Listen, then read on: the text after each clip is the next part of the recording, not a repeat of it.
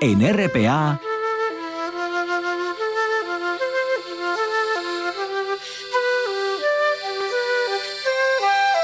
Noche tras noche.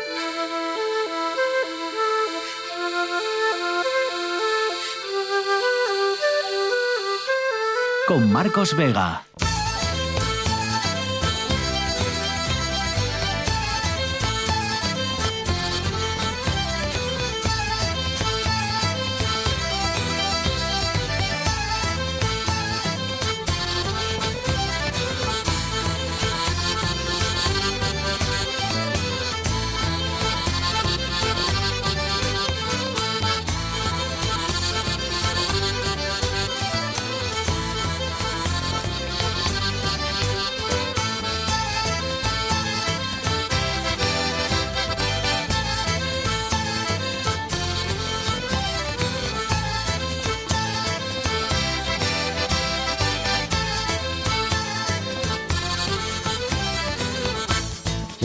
Bienvenidos al espectáculo de la radio. Nos los quitan de las manos. 25.000 billetes de tren por la nueva variante a precios bajos, esos primeros 25.000. Los más baratos van a costar solo 18 euros.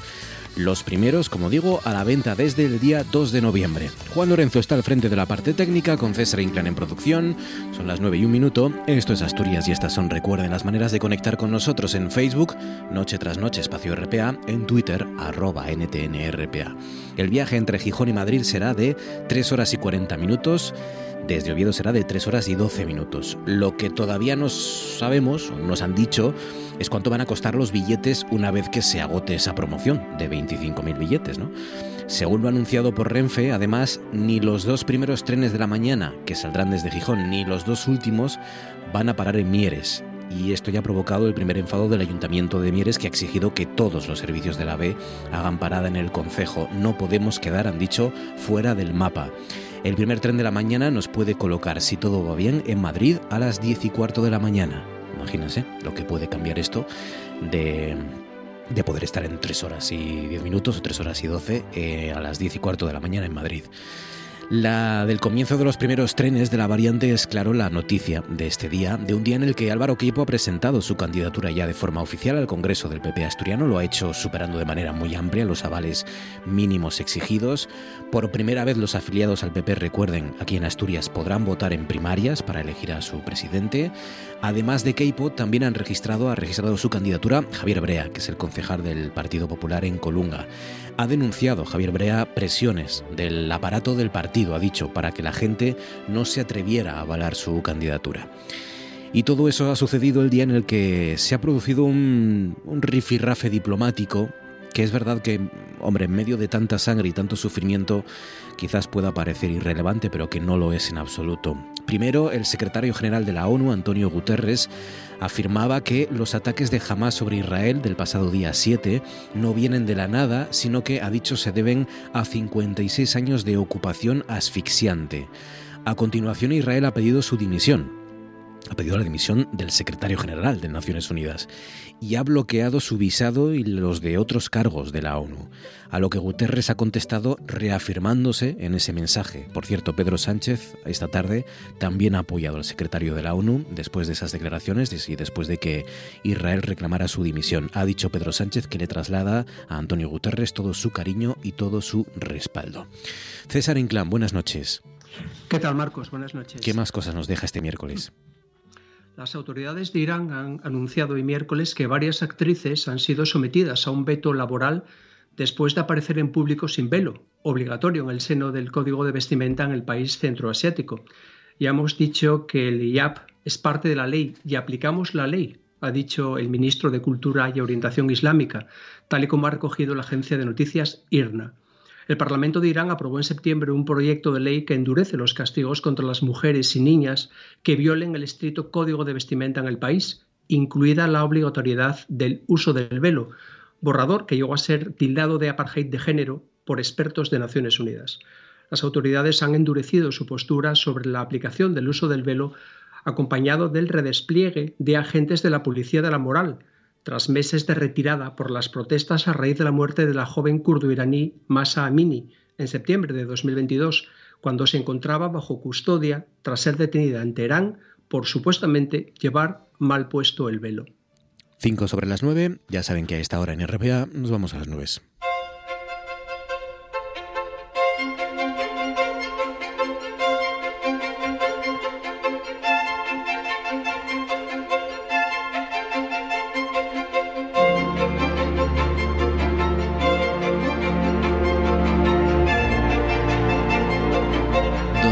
Espera Javier Martínez Durueta. Javier, buenas noches, ¿cómo estás? Hola Marcos, ¿qué tal? Buenas noches. ¿Qué tal has pasado este miércoles? Raro miércoles. No sé si te lo ha parecido raro, ¿no? De repente calorón cuando uno salía a la calle, de repente lluvia. ¿Qué ha pasado este miércoles, Javi? Hemos tenido un poco de todo, Marcos. Sí, la verdad que, mm. bueno, un día de, nubes, algunas lluvias, algunas otras, la verdad que se han registrado, bueno, eh, digamos que cantidades casi despreciables, ¿no? Porque, por ejemplo, mira, en Degaña, que es donde se ha acumulado mayor cantidad de agua, el lugar donde más ha llovido de todo Asturias, 10 litros y medio por metro cuadrado y luego ya bajamos a 5 litros por metro cuadrado en Aperal o, por ejemplo, en San Antolín, en Ives 4 litros por metro cuadrado. Como decimos, ha llovido poco. Las temperaturas también, cuando ha salido el sol, cuando hemos tenido mayor presencia del sol, pues hemos notado ese calor. En Gijón es donde se ha registrado la máxima más alta, 24 grados, sobre todo en zonas de costa. En el aeropuerto de Asturias en Ranón, 23 grados y medio, por ejemplo, en Cabo Busto, 23. Y las temperaturas mínimas también que han sido altas durante esta noche. Esta noche no ha dado ningún punto de Asturias, por ejemplo, en Leitariago, sin el pico la Llambrea en Ponga, hemos donde hemos, es donde se ha registrado la mínima más baja, que han sido 6 grados marcos. Pero bueno, un día, como decimos, con condiciones de todo tipo, con nubes, algunas lluvias y también calor cuando ha salido el sol. Sí, sí, muy variadito, ¿no? Eh, como mandan mm. los cánones del otoño en este miércoles que nos ha resumido Javier Martínez de Orueta. Mañana, que nos espera, Javi? Mañana es jueves. Pues mira, como ayer comentábamos, Marcos, eh, ojo porque de cara a mañana jueves jornada muy complicada, sobre todo ya durante esta noche, las primeras horas de mañana jueves y sobre todo la mañana de mañana, porque van a ser lluvias muy intensas, va a llover de forma muy intensa en toda Asturias, sobre todo en zonas del occidente, ahí está activado el aviso amarillo por lluvias que pueden caer hasta 40 litros por metro cuadrado en tan solo 12 horas. Ya durante la tarde pues vamos a ir poco a poco como esas lluvias van a ir a menos, van a ir perdiendo frecuencia e intensidad, pero bueno, como decimos, de cara a mañana pues jornada muy complicada sobre todo por las lluvias. Las temperaturas de cara a mañana pues más o menos parecidas a las de hoy, sí que bajarán algo, las máximas más altas llegarán a los 21 grados, muchas mínimas que se repetirán serán de 18, 19 y como decimos 20 y 21 grados y las mínimas de cara mañana más o menos parecidas a las de hoy. En costa mínimas de 14 grados y ya en zonas del interior o de montaña pues eh, mínimas en torno a los 6, 7, 8 y 9 grados marcos. Pero como decimos, otra vez de cara mañana, jornada muy complicada, sobre todo durante esta madrugada y la primera mitad del día de mañana, Marcos. Cuidado, cuidado con, con, esos fenómenos y cuidado con esas em, alertas, ¿no? Para que todo vaya bien y logremos superar este, este otoño sin problemas. ¿El viernes algo que nos adelantes? Pues mira, el viernes será un día de transición, más o menos entre comillas. Bueno, tendremos una jornada entre nubes y claros, mayor presencia de las nubes, sobre todo en el extremo más suroccidental de Asturias, y ahí no se descarta que durante el viernes pues puedan caer algunas gotas, pero bueno, serán lluvias muy muy débiles. De cara al viernes, un ligero descenso de las temperaturas que bueno, no lo notaremos, y eso sí, en toda la costa asturiana de cara al viernes estará activado el aviso amarillo por fenómenos costeros, o las que pueden llegar a los 5 y 6 metros. Pero bueno, el viernes una jornada algo más estable y mañana jueves, ojo con esas lluvias sobre todo durante la primera mitad del día. Javier Martínez Orbeta, gracias como siempre, un abrazo compañero. Hasta mañana. Gracias, un abrazo. Hasta mañana. Escuchen esto.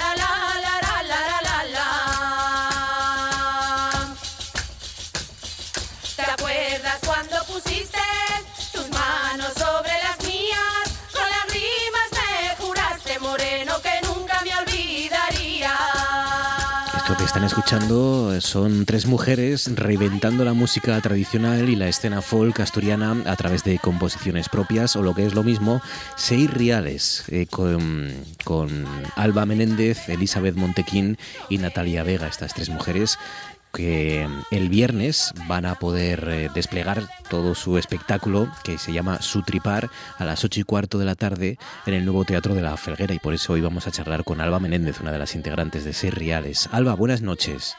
Hola, buenas noches, ¿qué tal? Muy bien, ¿cómo estáis, Alba? ¿Qué tal? ¿Todo preparado ya para el viernes? Bueno, estamos rematando, estamos rematando, pero sí, todo bajo control. Oye, ¿qué se va a encontrar la gente que, que acuda a ver Sutripar? Bueno, pues va a encontrarse un espectáculo, bueno, con una puesta en escena importante, eh, bueno, un poco trabajada, con unos audiovisuales, bueno, con sorpresas, con muchas sorpresas. Uh eh, eh, voz y percusión, otra vez, nada más. Sí, sí, sí, voz y percusión, pero eh, también tenemos un par de sorpresiones por el disco, va a haber unas colaboraciones. Eh, donde bueno aparece un, el acordeón como instrumento en, una, en un cancio y bueno, una zanfona también, uh Bueno, he dicho nada más y nada menos, porque claro, eh, es que usáis desde panderetes, por ejemplo, que acabamos de escuchar, eh, tablas de lavar, botellas sí. de vidrio o latas de pimentón. Sí, sí, sí. Sí, nosotros en nuestro proyecto de Seis Reales, bueno, queríamos ahí un poco visibilidad a la que hacía, que habían en antes eh, les cocines, eh, bueno, pues en antes para una folicia, cuando se juntaban, eh, pues valía para tocar todo, desde lates de pimentón, no en todos los casos había pandeiros ni panderetes, y bueno, pues tocábase con, pues con cuchares, con yates de pimentón, eh, la yata, la tabla de llavar, bueno, pues quisimos introducirla en el amudar, en el, en el cancio del amudar, que como fala de, de que vienes de lavar del río, pues bueno, queríamos también con los dedales hacer un poco de simbología ahí a la tabla de llavar y bueno, sí, enredamos con, con, la, con mucha cacía de por ahí, con muchas cosas. Qué guapo. Oye, déjesme desvelar alguna de las sorpresas. Venga, a ver, que desvelar. creo, creo que entre otros, entre otros, vais a estar acompañados de Anabel Santiago. Hombre, no puede faltar. Claro, No puede faltar. Anabel Santiago y una pieza a nivel eh, súper importante en Seis Reales. Eh, ella, eh, a título personal también, y una gran amiga, una gran collacia. Y desde el minuto uno siempre estuvo ahí dándonos calor, apoyándonos, tirando para adelante, guiándonos, o sea, que ¿cómo no íbamos a contar con ella? No. Hay que decir a la gente que, que no es solo pues eh, música, ¿no? Que, que, el espectáculo que hacéis eh, es también para que el, el, público pase un momento divertido, música, baile, ¿no? Y, y que sí. y es un poco pues comunión también con la gente, ¿no? Sí, a nosotros nos gusta muchísimo eh, compartir con la xente, bueno, gustanos mucho pues eso, hacer partícipe a la xente de, de lo que está pasando. Entonces, bueno, va a haber momentos para reivindicar, va a haber momentos para emocionarse, va a haber momentos para chillar de alegría, va a haber momentos para todo. Uh -huh. Va a ser como un poco varias emociones. Y, eh, y en su tripar, en su tripar Alba, también mezcláis eh, eh, música tradicional asturiana con composiciones vuestras. Sí, nosotros eh, somos tres rapaces que llevamos haciendo música tradicional y llevamos estudiando la música tradicional desde muchísimos años. Eh, entonces, bueno, pues desde los conocimientos que tenemos también queríamos seguir la línea de música de la música tradicional, pero siguiendo la línea haciendo pues eh, canciones propios, como puede ser la Xota la Encrucijada, que también se va a topar la gente con ella, eh, pues bueno, la letra y el son, de composición propia de, de una componente de, Eli, de Elizabeth de, de Seis Reales. Uh -huh. Pues ya lo ven, todo eso el viernes, este viernes, pasado mañana, a las ocho y cuarto Sí. de la tarde, en el nuevo Sí. Teatro de la Felguera. Ahí estarán Sí. Alba Menéndez, Elizabeth Montequín y Natalia Vega, las tres mujeres de Sutripar, con este espectáculo con seis reales, que se estrenó allá por 2021 y que lo, re- lo devuelven otra vez a, a- a las, a las tablas. Alba, mucha mierda, que disfrutéis muchísimo y que salga todo bien. gracias. Gracias, Alba. Sí, sí, de seguro que sí. Milenta, gracias por darnos visibilidad y un abrazo muy grande. Abrazo. Abrazo, chao. Tengo la necesito en mi casa. ¡Ay! Ahí está. 15 sobre las 9, encendemos la luz de la luciérnaga. Rafael Boza. Hasta luego. En el Luis Ichar, partido... Penalti del Burgos en el plantío. Penalti contra el Burgos. Contra el Burgos, efectivamente. Fue una cesión de Zunzunegui al portero y que cortó Saz marcando penalti. Vamos a ver qué pasa en el lanzamiento desde el punto de penalti. Retenemos entonces comunicación para que nos lo cuentes. ¿Quién va a lanzar? Va a lanzar Geni. Va a lanzar Geni, atención Sí, pues. se está preparando eh, la, la muralla de los hombres del Hércules. Y en estos momentos el, colegiado está controlando el balón y Geni lanza contra portería, todavía no lanza, eh, teníamos la sensación porque había tomado carrerilla, pero no ha sido así.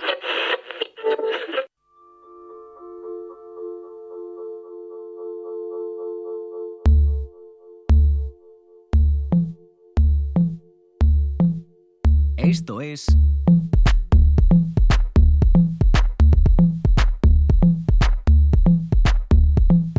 Noche tras noche. Con Marcos Vega.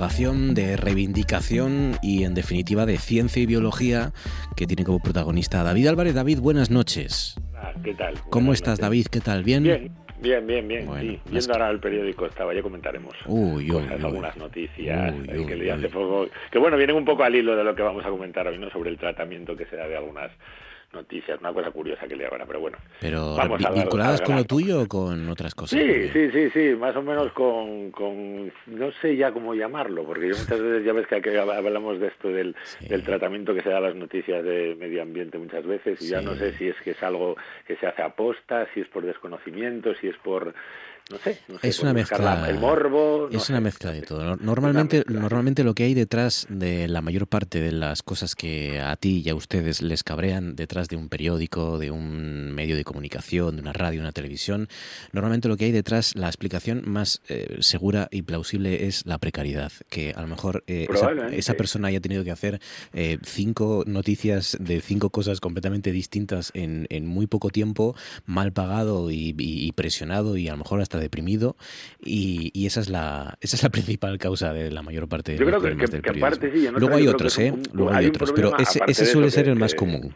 Eh, Aparte de eso que estoy de acuerdo, ¿eh? que Sí. por ejemplo que y se echa ese- eso, que ahora parece que, que vale para todo y que a lo mejor te encargan de hoy para mañana o de hoy para mañana miento, de hoy para dentro de cinco Sí. minutos un artículo de que a lo mejor no, no sabes si está perdiendo que ya lo, no sé, yo creo que lo hablamos ya muchas veces, ¿no? Esa- eso que tenía el periodismo de antes, no sé, ya me siento viejuno, de eso de Sí. parar, tener una tendencia, investigar, buscar, y ahora con este rollo de ser el primero en publicar, de la viralidad famosa, de, de, de muchas veces no tener tiempo, coger la noticia que pasa al vuelo y tener que escupirla sin ni siquiera plantearte, a ver, vamos a, vamos a ver si esto que están diciendo aquí es verdad o es mentira, pues yo creo que está perdiendo y está haciendo un flaco favor a- al periodismo que yo creo que es sigue siendo súper importante. Y a mí yo sigo siendo de los que todavía me gusta leer claro. leer y, y- y- y- y ver reportajes de investigación Claro. y que, que el periodismo sea lo que es, ¿no? Porque para escupir noticias y copiar cosas que salen en las redes, pues ya están las redes, Claro. yo creo, y todo lo malo de las redes, ¿no? Sí, y no todo lo bueno sí. que puede tener, ¿no? De todas formas, hombre, todavía, todavía los medios convencionales siguen teniendo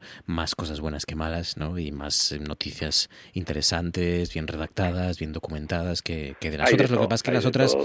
las otras chirrían tanto, ¿verdad? Que, que al final, pues. eh, Sí, hombre, lo que, lo que pasa es que también mucho, yo creo que ya a lo mejor no lo estamos viendo, pero yo creo que está bien hablar de estas cosas, ¿no? Claro. Que muchas veces es un reflejo de la gente que lo lee, ¿no? Y muchos de estos, no sé, de estos clickbait- clickbaits que se llaman, ¿no? O sea, Sí. buscar un titular impactante para que te metas y luego la noticia no tiene absolutamente nada que ver, para así conseguir unos clics también en la prensa que tiene que a su vez subvencionar las noticias que estamos poniendo y la, y la precariedad de los periodistas muchas Claro. veces están trabajando ahí, ¿no? Claro. Es todo, todo un bucle pero pero que desgraciadamente y muchas veces también eh, eso no es esas ansias que tiene la gente porque la culpa yo creo que es todo de todos no de ese ese morbo que tenemos que hace que cuando te ponen un titular como lo hablaremos luego, ¿no? Con este ataque de los perros famosos hace poco, pues parece que la gente entra ahí porque porque quiere quiere escarbar el morbo, ¿no? Y esa cosa que tenemos todos o, o mucha gente dentro, ¿no? De buscar a ver qué pasa y cómo más sangre y más cosas, ¿no? Sí, sí, eso sí que no ha cambiado. Mira, eh, no ha cambiado, sigue, sigue, que, seguimos teniendo que vender periódicos o vender clics o vender y, al final, pues antes se inventaban guerras, pues hoy a lo mejor pues eh, se... Ahora no hace falta que se inventen, ya está. Exacto, y pues se, se, se, engordan, digamos, ataques de algún cuervo, de algún, de algún perro, que pues, el pues vamos, vamos, a hablar un poco de eso. Empezamos con los, con los pájaros de Hitchcock, con esta noticia que de, era en Pañaullán, ¿no? Creo. Fíjate, fíjate cómo será que, lo rápido que pasa el tiempo, ¿no? Que cuando hablaba con vosotros del tema, yo, yo primero creí que ya lo habíamos comentado y segundo pensé que había sido hace un par de semanas y fue hace ya un mes y pico, ¿no? Sí, sí, sí. Hace un mes cuando se producían esas imágenes de, incluso paredes llenas de, sangre en, Peñaullán, en, Pravia, eh, con cuervos atacando casas, coches eh, de los vecinos eh, desde hace varios meses conviviendo con un comportamiento aparentemente de las aves que se estrellaban contra sus fachadas, ¿no? Pues y ahí, claro, han empezado a surgir, empezaron a surgir las pues teorías, y, y, de todo tipo y, tamaño. a ver, lo primero, lo primero, eh, a ver, realmente es un, es un comportamiento que no es normal. O sea, vamos a decir las cosas como son, no es que se lo estuvieran inventando y de hecho las imágenes estaban ahí y, y no tengo por qué dudarlo porque, bueno, realmente a veces no yo me imagino que todos lo sabemos igual todos los animales puede haber animales que tengan un comportamiento distinto dentro de la misma familia igual que hay animales y mm. igual que hay personas que son más tímidos y otros más eh, agresivos y otros más pues lo que sea no pero bueno el caso es que las imágenes están ahí y el, hecho para la gente que no se acuerde que lo dudo porque bueno de aquellas habló bastante de ello pues eran eso como dices un grupo de córvidos pues lo vamos a explicar que, bueno, que aparentemente atacaban, ¿no? O sea, los cristales, chocaban otros cristales, arañaban coches, etcétera, etcétera, ¿no?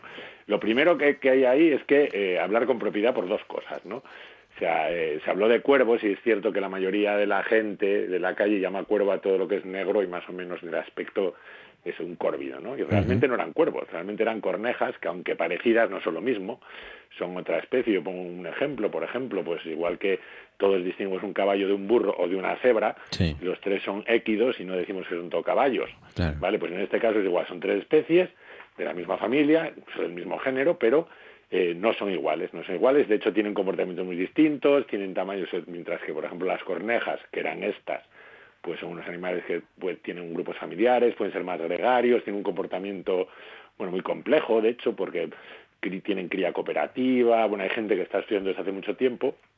Los cuervos, por el contrario, son animales mucho más grandes, pero que pueden tener hasta metro y medio de envergadura, eh, pues son animales que viven solitarios o en parejas y que tienen un comportamiento completamente distinto, ¿no?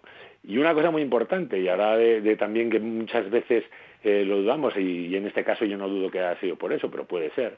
Eh, las cornejas, por ejemplo, se vio que la, tienen, bueno, comen frutos evidentemente, comen fruta, comen insectos, comen, tienen una, una dieta muy generalista, pero por ejemplo hubo unos casos hace años de unas que comían en los, los hilos de la hierba, los picaban, ¿no? Para comer lo que había.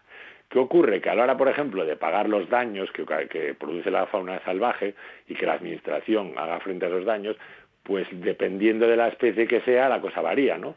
En el caso de los cuervos, por ejemplo, son especies protegidas, en ese caso, digamos, la administración se haría cargo, pagaría esos daños, mientras que las cornejas no lo son. Son una especie cinegética que no está protegida y en ese caso no, no habría, no habría ese, no tendrían que pagar esos daños, ¿no?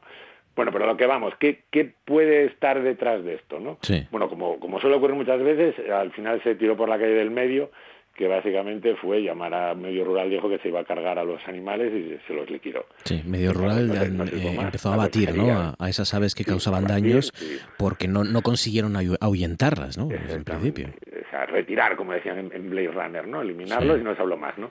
El caso es que, eh, pues, mm, de todas las hipótesis que hablaron, pues había algunas muy curiosas, que muy, muchas veces ocurre por esa manía que lo hablamos aquí muchas veces, ¿no? La, la manía que tenemos de humanizar a los animales y buscar comportamientos parecidos a los nuestros. ¿no? Se habló de que se había que se estaban vengando de la gente pues porque les no tenían comida se las habían quitado alguien había maltratado a alguno me no sé encanta. La- las teorías de la venganza con los animales me, me encantan es brutal no pero encanta. fíjate cómo, cómo, cómo es muy parecido que pasó muy parecido a lo de las orcas que también Sí. lo comentamos aquí no Es que O sea, eh, es tan difícil, fíjate, es difícil de eliminar en los perros, ¿no? Cuando, cuando todavía hay gente que llega a su casa, el, el perro ha roto algo, se ha subido a la cama o ha dejado, o ha hecho pis, y entonces eh, el perro aparece así cabizbajo, y, y todavía nos cuesta lo de, ¿ves cómo sabe lo que ha hecho? ¿Ves cómo? Todavía no- no- nos falta superar eso, ¿no? Que el perro no tiene ni idea, lo que pasa es que nota que nosotros venimos cabreados o que claro lo no llevamos esperaba que algo le pasara a este y, pero- y- y- y como para superar el que esto de los de los de que los cuervos o los era. corvidos estén Pues eso, vengándose, ¿no?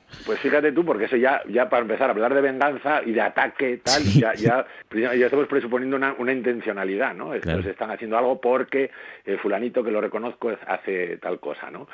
Y aquí hay explicaciones, eh, ya te digo, no dio tiempo a lo mejor a mirarlo, pero sí que, mira, por ejemplo, es que además una de esas que me ocurrió a mí, o sea, es que así de claro. Muchas veces las, las aves eh, se ven en los reflejos, en los cristales, se ven reflejadas, se ven reflejadas y ven, eh, por ejemplo, una, una de las pruebas que dicen de, de inteligencia o de tal que tienen algunos animales son capaces de reconocerse en el espejo, ¿no? Por ejemplo, los elefantes. Los elefantes se reconocen, mientras que otros animales pues ven un, un congénere, digamos, pero no saben que es el mismo, ¿no? En el caso de los corvios, que hablaremos luego, son aves muy inteligentes y no se sabe muy bien qué pasó aquí, si veían un reflejo distorsionado y lo atacaban por algo, o, o- no se sabe muy bien. De hecho, por ejemplo, en este caso es que a mí me ocurrió igual en la casa en, en Novellana, durante 15 días, hace ya un par de años, pero me recordó mucho a esto, pues nos despertamos por la mañana porque, un, porque una corneja, igual que estas, pues pum, pum, pum, eh, oíamos un ruido de la ventana, ¿no? Como un picoteo ahí, y cuando me levantaba, pues veía al bicho, tas, tas, tas, picando en el cristal y luego marchaba, ¿no?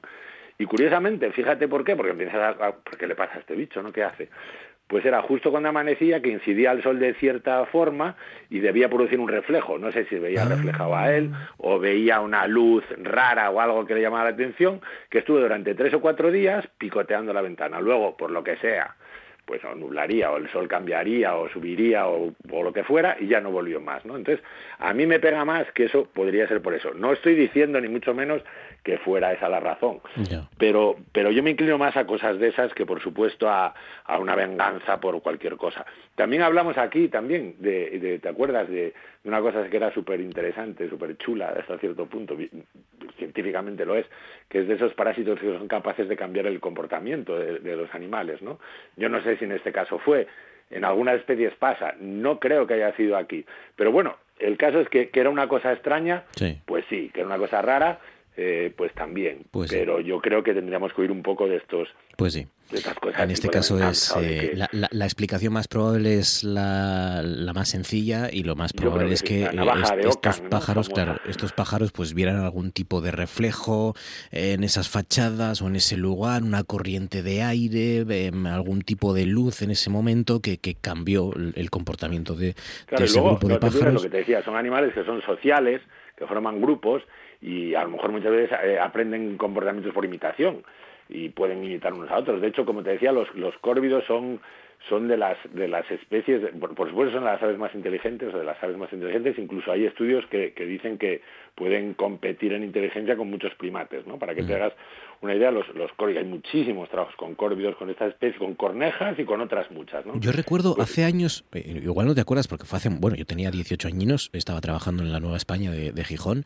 eh, yo recuerdo, eh, no la cubrí yo, pero sí recuerdo que era eh, un, cambio de comportamiento en las gaviotas de Gijón, que las eh, que empezaban sobre todo a atacar a las palomas, pero que, pero que, Bueno, ya que yo, yo- joven, que, será, sí, que- sí, que sí. yo vi, exacto, que yo he visto que, aparecían escenas de, de gaviotas comerse casi vivas, ¿no? Y sin casi a las palomas por la calle y más agresividad y tal. Y creo recordar, creo recordar que aquello se debió a un cambio en el pienso, le habían, le habían dado un, ah, No en la no, no, no alimentación o Mira, algo. lo que sí, No lo que sí está claro, y eso sí que se estudió en gaviotas, en otras especies, que hay animales que se especializan. O sea, hay, hay gaviotas que se pueden especializar en comer un cierto tipo de presa y, y lo ve más factible, más sencillo, y a lo mejor tienes un montón de gaviotas que comen pescado, digamos, y una que se especializa en comer, eh, pues aves o gorriones o lo que sea porque le sale más rentable, porque depuró la técnica, digamos, y lo hace mejor, ¿no? Yo vi a gaviotas tirar huesos como los quebrantahuesos para partirlos.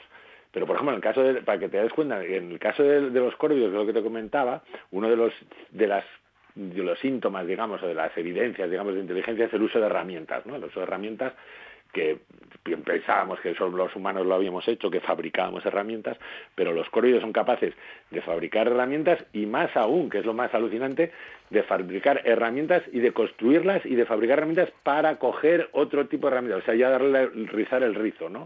O sea, por ejemplo, hay experimentos de con córvidos que incluso les ponían, fíjate que hay un experimento super, bueno, hay miles de vídeos en YouTube que puedes mirar, ¿no? O sea, le ponían una probeta, un tubo así de cristal y ponían unas semillas dentro, ¿no? Ponían, ponían agua y una semilla flotando y, la, y evidentemente no llegaba para cogerla, ¿no? Pues ¿sabes lo que hacía el cuervo? Así, si no lo había hecho nunca, pues empezó a tirar piedras dentro. Ah, de esa forma, al tirar piedras subía el volumen del agua y podía alcanzar la semilla, ¿no? Eso, fíjate, eso es ver un problema, buscar una solución y aplicarla. Eso que parece así aparentemente tan sencillo, pero estamos diciendo de un ave que tiene un cerebro de unos pocos gramos, ¿no? es increíble, sí, sí, increíble. Em, otra noticia que, también querías comentar es un trabajo de, además de gente de la Universidad de Oviedo, eh, que habla de, estorninos, zorzales, de cornejas, eh, esto de las aves jardineras, ¿no? Para, pues para que ellas mismas, hablando de su inteligencia, restauren de alguna manera zonas quemadas por, por los incendios. Sí, por ejemplo, eso, ahora, primero, lo que te decía, no hay una intencionalidad, no es que las aves, por eso muchas veces el tratamiento de la noticia que puedes hacer, no es que las aves digan, uy, mira, una superficie quemada, vamos a plantar aquí un bosque porque así en el futuro tengamos un bosquecillo para todos. No, no, no ocurre eso, ni mucho menos, ¿no? ¿Qué pasa? Que con esto de las aves generales sí es cierto, y la mayoría, hay muchísimas aves que, eh, debido a su actividad alimenticia, pues ayudan a sembrar las semillas. De hecho, es lo que llamamos muchas veces las semillas, eh, los, propios, los propios frutos se aprovechan de las aves para, para, para diseminarse, ¿no? ¿Por qué? Por ejemplo, pues tienes desde aves eh, frugívoras, como hablan ahí de los zorzales o de muchas aves que se alimentan de frutos que son carnosos y que tienen una semilla dentro, ¿no? ¿Qué ocurre? Que lo que hacen los pájaros es comer esa semilla, luego ese fruto, la semilla no se digiere, pasa por el tracto digestivo y cuando cagan directamente la semilla, pues eh, germina lejos del árbol que la, que la produjo. No tiene mucho sentido que la semilla germine debajo del propio árbol, ¿no? Y, por ejemplo, en el caso de, las, de los córvidos, lo que ocurre muchas veces, córvidos tenemos, por ejemplo, no solo los cuervos y las cornejas, las urracas y las pegas que conocemos son córvidos, los arrendajos, que son más forestales, son córvidos también. Bueno, pues lo que se vio es que estos, mientras que los pájaros estos pequeños, zorzales, mirlos, eh, petirrojos, etcétera, pues están más metidos dentro del bosque, los, las cornejas, lo que hacen se, se expande más a zonas, eh, tienen una forma distinta de volar, pueden eh, volar mucho más lejos, y entonces en estas zonas em, quemadas se vio que pues tenía más un papel más importante este tipo de aves, ¿no? Por dos razones. Primero, por lo que comen y luego cagan, igual que esto decimos, y luego porque hay, tienen un comportamiento muchas especies, tanto los, los arrendajos como las cornejas, que siembran, literalmente siembran las semillas, ¿no? Entonces tú dirás, pero ¿qué sentido, qué beneficio puede sacar un córvido de sembrar una semilla, ¿no? No, está pensando en eso, ¿no? Pues curiosamente, eh, los árboles, por ejemplo, imagínate un roble, ¿no? Produce miles de bellotas, ¿no? Por miles de bellotas, además en una, en una época muy concreta, ahora en el otoño, ¿no? ¿Qué ocurre? Que estas aves se alimentan de, de bellotas. Si te la comes y la tragas y la digieres, esa, esa semilla no germina. Pero ¿qué ocurre? Muchas de las aves lo que hacen es aprovechar esa, esa época de abundancia, de gran abundancia, en la que hay una tal cantidad de bellotas que nunca las podrían consumir, pues lo que hacen es almacenarlas. Las entierran, las, eh, las van enterrando por ahí, y de esa forma ellos tienen una memoria brutal y se acuerdan de dónde enterrar esas semillas y dónde las pueden recuperar pues en época de escasez, no en invierno. Esto es genial. ¿Qué ocurre? que muchas veces, claro. algunas olvidan y otras veces entierran tal cantidad de semillas que muchas de ellas no las llegan a coger. Las semillas acaban germinando y por eso muchas veces, lo habrás visto muchas veces en medio de un prado, un prado verde sin ni un árbol, pues te, aparece un carballo, un roble ahí, ¿no? Evidentemente una bellota es una, lo suficientemente gorda para que no la pueda transportar el viento, o sea, eso es que con prácticamente total seguridad, pues un arrendajo, una corneja, otro córvido, pues la haya enterrado ahí para con intención de recuperarla en el futuro, pero o se le olvidó o se murió y ahí quedó, ¿no? Qué bueno, o sea, cuando veamos de repente así un roble en mitad de un prado o por ahí en lugares que, que, sorprenden, que, no les deberían, que no les pertenecen, es porque la ha plantado entre comillas un cuervo, ¿no? De hecho, fíjate, salió un trabajo muy chulo hace, hace, no sé si fue el año pasado, hace un par de años, que estudiaban en, en Gran Bretaña, estudiaban cómo se habían regenerado los bosques durante el siglo pasado y se vio que, no sé, es que era una, pasada, no me acuerdo exactamente el dato, pero probablemente decían que el 60 o el 70% de los bosques actuales en Gran Bretaña habían sido sembrados por los arrendajos, por el arrendajo, el glayu, que llamamos en Asturias, pues se encarga, o sea, él es el verdadero jardinero, un verdadero jardinero que ha plantado la mayoría de los carballos, de los bosques de carballo que tenía en Inglaterra, y aquí pasará igual. O sea, la dispersión del bosque, o sea, la, extensión del bosque depende muchísimo de, eh, de, las, de las aves, ¿no? De hecho, hay ese compromiso, que es lo que te decía, que yo, o sea, evidentemente es como si tú imagínate que eres un carballo y sabes que de esos centenares o miles de bellotas que vas a poner, solo va a germinar unas pocas. Te interesa poner muchas porque en primero, en época de exceso, si tú produces dos bellotas, pues te las van a comer, ¿vale? Pero si yo produzco miles de bellotas, sé que no van a dar abasto y muchas de esas van a acabar o germinando solas o las acabará enterrando un ratón o otro mamífero o cualquier ave por ahí y germinará a posteriori, ¿no? O sea, es una, una pasada, ¿no? Pues qué bonito, qué bonito. Lo que, lo que mm, nos puede asustar que hagan en este caso algunos, algunas veces los, los pájaros, los cuervos, por, por cosas que todavía no, no entendemos muy bien, pero lo que nos fascina por este estudio de la Universidad de Oviedo de, de estas aves que, que hacen de jardineras, de alguna manera, ¿no? Y que el comportamiento, yo, yo, vamos, animo a la gente que lo, a que lea un poquitín y busque, eh, porque de verdad es que es alucinante. Lo de pues los, los hay, ya tengo muchísimos vídeos de esto que demuestran eso. Pues fíjate, otra cosa, yo me acuerdo y eso lo vi yo también, ¿eh? Yo creo en casa de mi hermano, que vive así en el campo, fuera detrás de Naranco, pues empezamos a ver que en las rodadas, las rodadas del coche por donde entraba en el Prado, estaba petado de, cáscaras de, de, nuez. Había nogales alrededor, pero ahí había una concentración demasiado de nueces, ¿no? Y entonces un día nos pusimos a fijarte y, a fijarnos, y luego lo vi que salían otros muchos más sitios, pues eran las urracas, las, las pegas, que cogían las nueces, alucina, las ponían ellas mismas en las rodadas donde iban a pasar los coches, o sea, relacionaban coche, camino, nuez, y cuando pasaba el coche y la, con la rodada lo, aplastaba, aplastaba las nueces y se abría, pues llegaban ellas y la comían. Increíble. Y eso hay, hay incluso un vídeo ya que es la leche, que lo busquen en internet por favor, que es una pasada, porque salía en, un documental de, de Atenboru, de, en Japón, que los cuervos empezaban a coger, empezaron, aprendieron, y además luego los, se extendió por todo Tokio, me parece, pues aprendían a coger las nueces también, se ponían en los semáforos de los peatones tiraban las nueces, las dejaban caer a la carretera, luego se ponían en el borde de la carretera y esperaban a que pasaban los coches y a que el semáforo se pusiera verde para los peatones para ir pi, pi, pi y coger las nueces. Y hay vídeos y lo puedes ver. ¿eh? imagínate ya lo que es ver el tráfico, asociar eso, compartir una nuez y luego asociar eso a bajar, decir, bueno, si me bajo en el semáforo rojo me van a atropellar, pero con los peatones y voy me lo como. Pues nada, así eh, nos siguen sorprendiendo las, las, aves en este caso y los animales.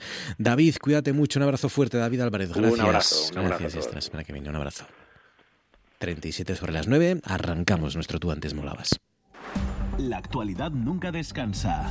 La información no para. Por eso en RPA os mantenemos informados e informadas de lo que pasa en Asturias. Siempre.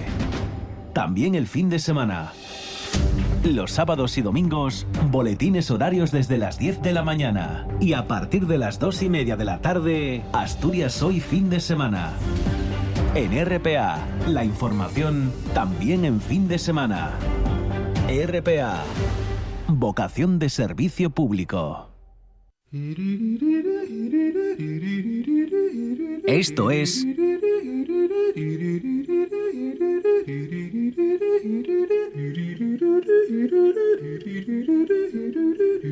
Noche tras noche.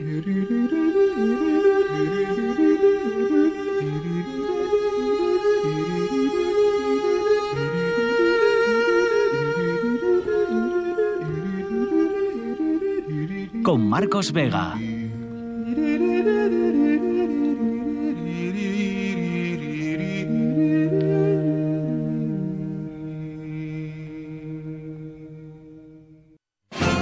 Cosas que pasan en Noche tras Noche. El clásico, ¿no? El escritor japonés Haruki Murakami, el poeta Silvio Adonis. Yo no sé si descubrí algún secreto pero sobre cómo funcionan los premios, pero puedo decir que a la final, a la final, los, los, en fin, los jurados son muy astutos y procuran dejar fuera al, al rival firme y que a veces, eh, bueno, también esto es un secreto nuestro, hablamos de algún candidato que es un poco la liebre, a lo que destaca, pero un poco para engañar. Yo creo que nunca tuvo, eh, el japonés nunca tuvo el, el, verdadero candidato, el verdadero rival cayó antes en las votaciones para que en la final no le hiciera sombra.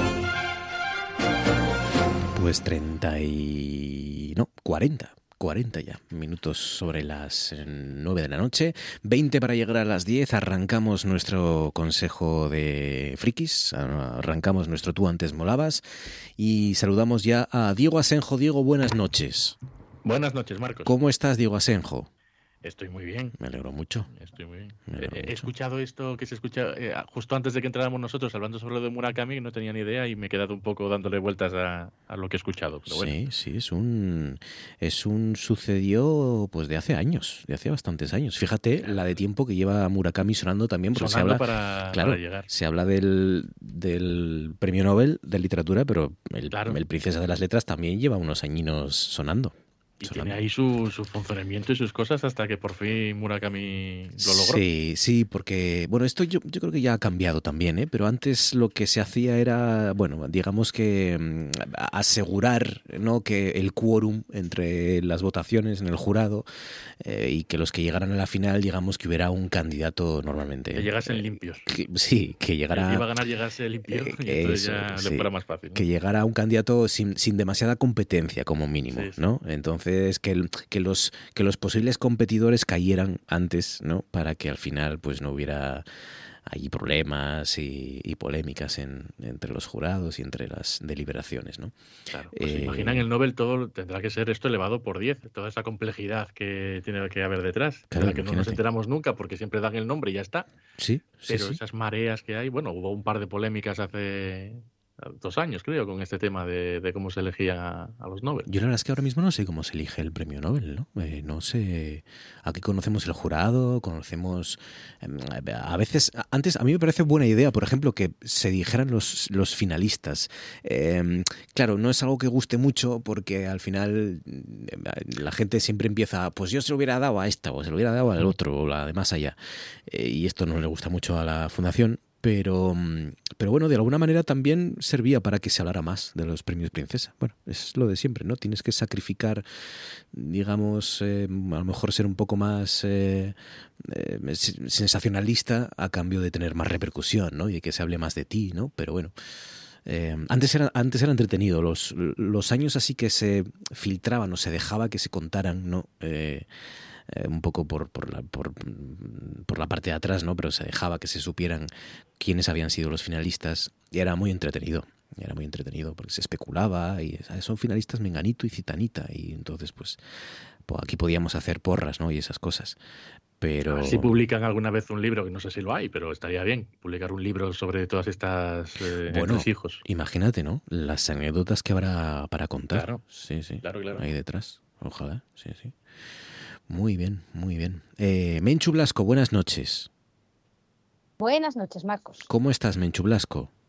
Bien, y os estaba escuchando y me he puesto a. porque también me he quedado un poco pillada con el tema de los entresijos y demás que hay para escoger a los premiados. Y he estado mirando quiénes son los que escogen en los premios Nobel y estoy leyendo aquí que lo coge el premio Nobel, los asigna un conjunto de instituciones suecas que vienen a ser la Real Academia Suecia de la Ciencia, el Instituto Karolinska, Academia Sueca y el Parlamento y el Banco de, Suecia.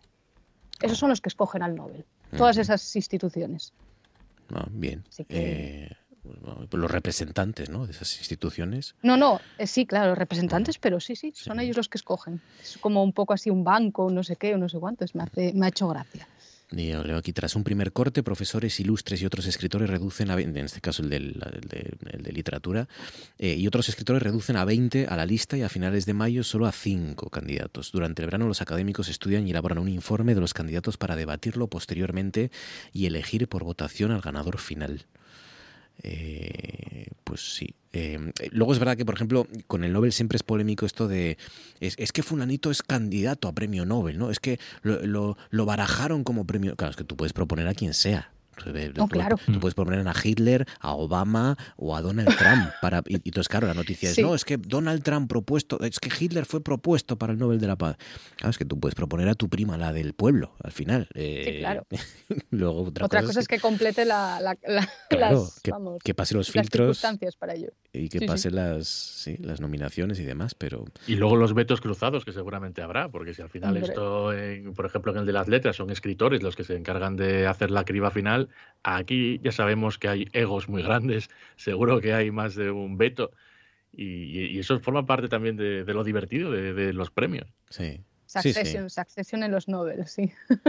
Es que en realidad la única razón eh, por la que nos gustan los premios es eso, es para, para hablar de ellos. Eh, los premios Princesa, bueno, aparte de, por supuesto, para traer a gente que jamás pisaría Asturias, ¿no? Esto ya lo hemos dicho muchas veces, pero también, también tienen luego, la siguiente labor más importante es que, que, descubramos nuevos personajes, nuevos investigadores, que conozcamos más sobre, pues eso, lo que explicaste tú el miércoles pasado, Menchu, de, de cómo se comunica comunican las eh, bacterias, ¿no? Y estas cosas y este tipo de, de investigaciones. para dar visibilidad a cosas que, claro, Claro, y personajes que no conoceríamos y, trabajos y investigaciones que, que, jamás eh, entenderíamos, ¿no? De otra manera. Y luego también, pues, para entretenernos hablando de, esto que es, que es, que es, además a mí me parece bien, ¿no? Que, haya polémica sobre eh, escritores, sobre cultura, sobre científicos, bueno, sobre es lo que dice además esto, Diego, que hay ego en realidad ya no solo en, letras, en ciencias, o sea, entre los científicos también se tiran a dar, ¿eh? O sea, pero... Sí, pero mira, sobre científicos nunca hay, pues, ¿y por qué no se lo han dado a, a no sé quién de la universidad de no sé dónde. Aquí nunca hay polémica porque como no tenemos ni idea de, cuáles son los investigadores más importantes que hay ahí fuera, no, aquí nunca hay, o, no al mismo, al mismo nivel que, pues eso, cineastas, escritores. cineastas, escritores, porque obviamente esos están más de cara a la galería. Los científicos van más por detrás en el corredor, pero sí, sí, también los hay, claro. claro. Pero pero es interesante siempre, es interesante. Y al final es verdad que si, por ejemplo, te pones a analizar la cantidad de escritores, eh, fíjate, escritores solo, solo estadounidenses que no han ganado el Nobel de Literatura eh, antes de, de, ganarlo Bob Dylan, por ejemplo, ¿no? Eh, sí.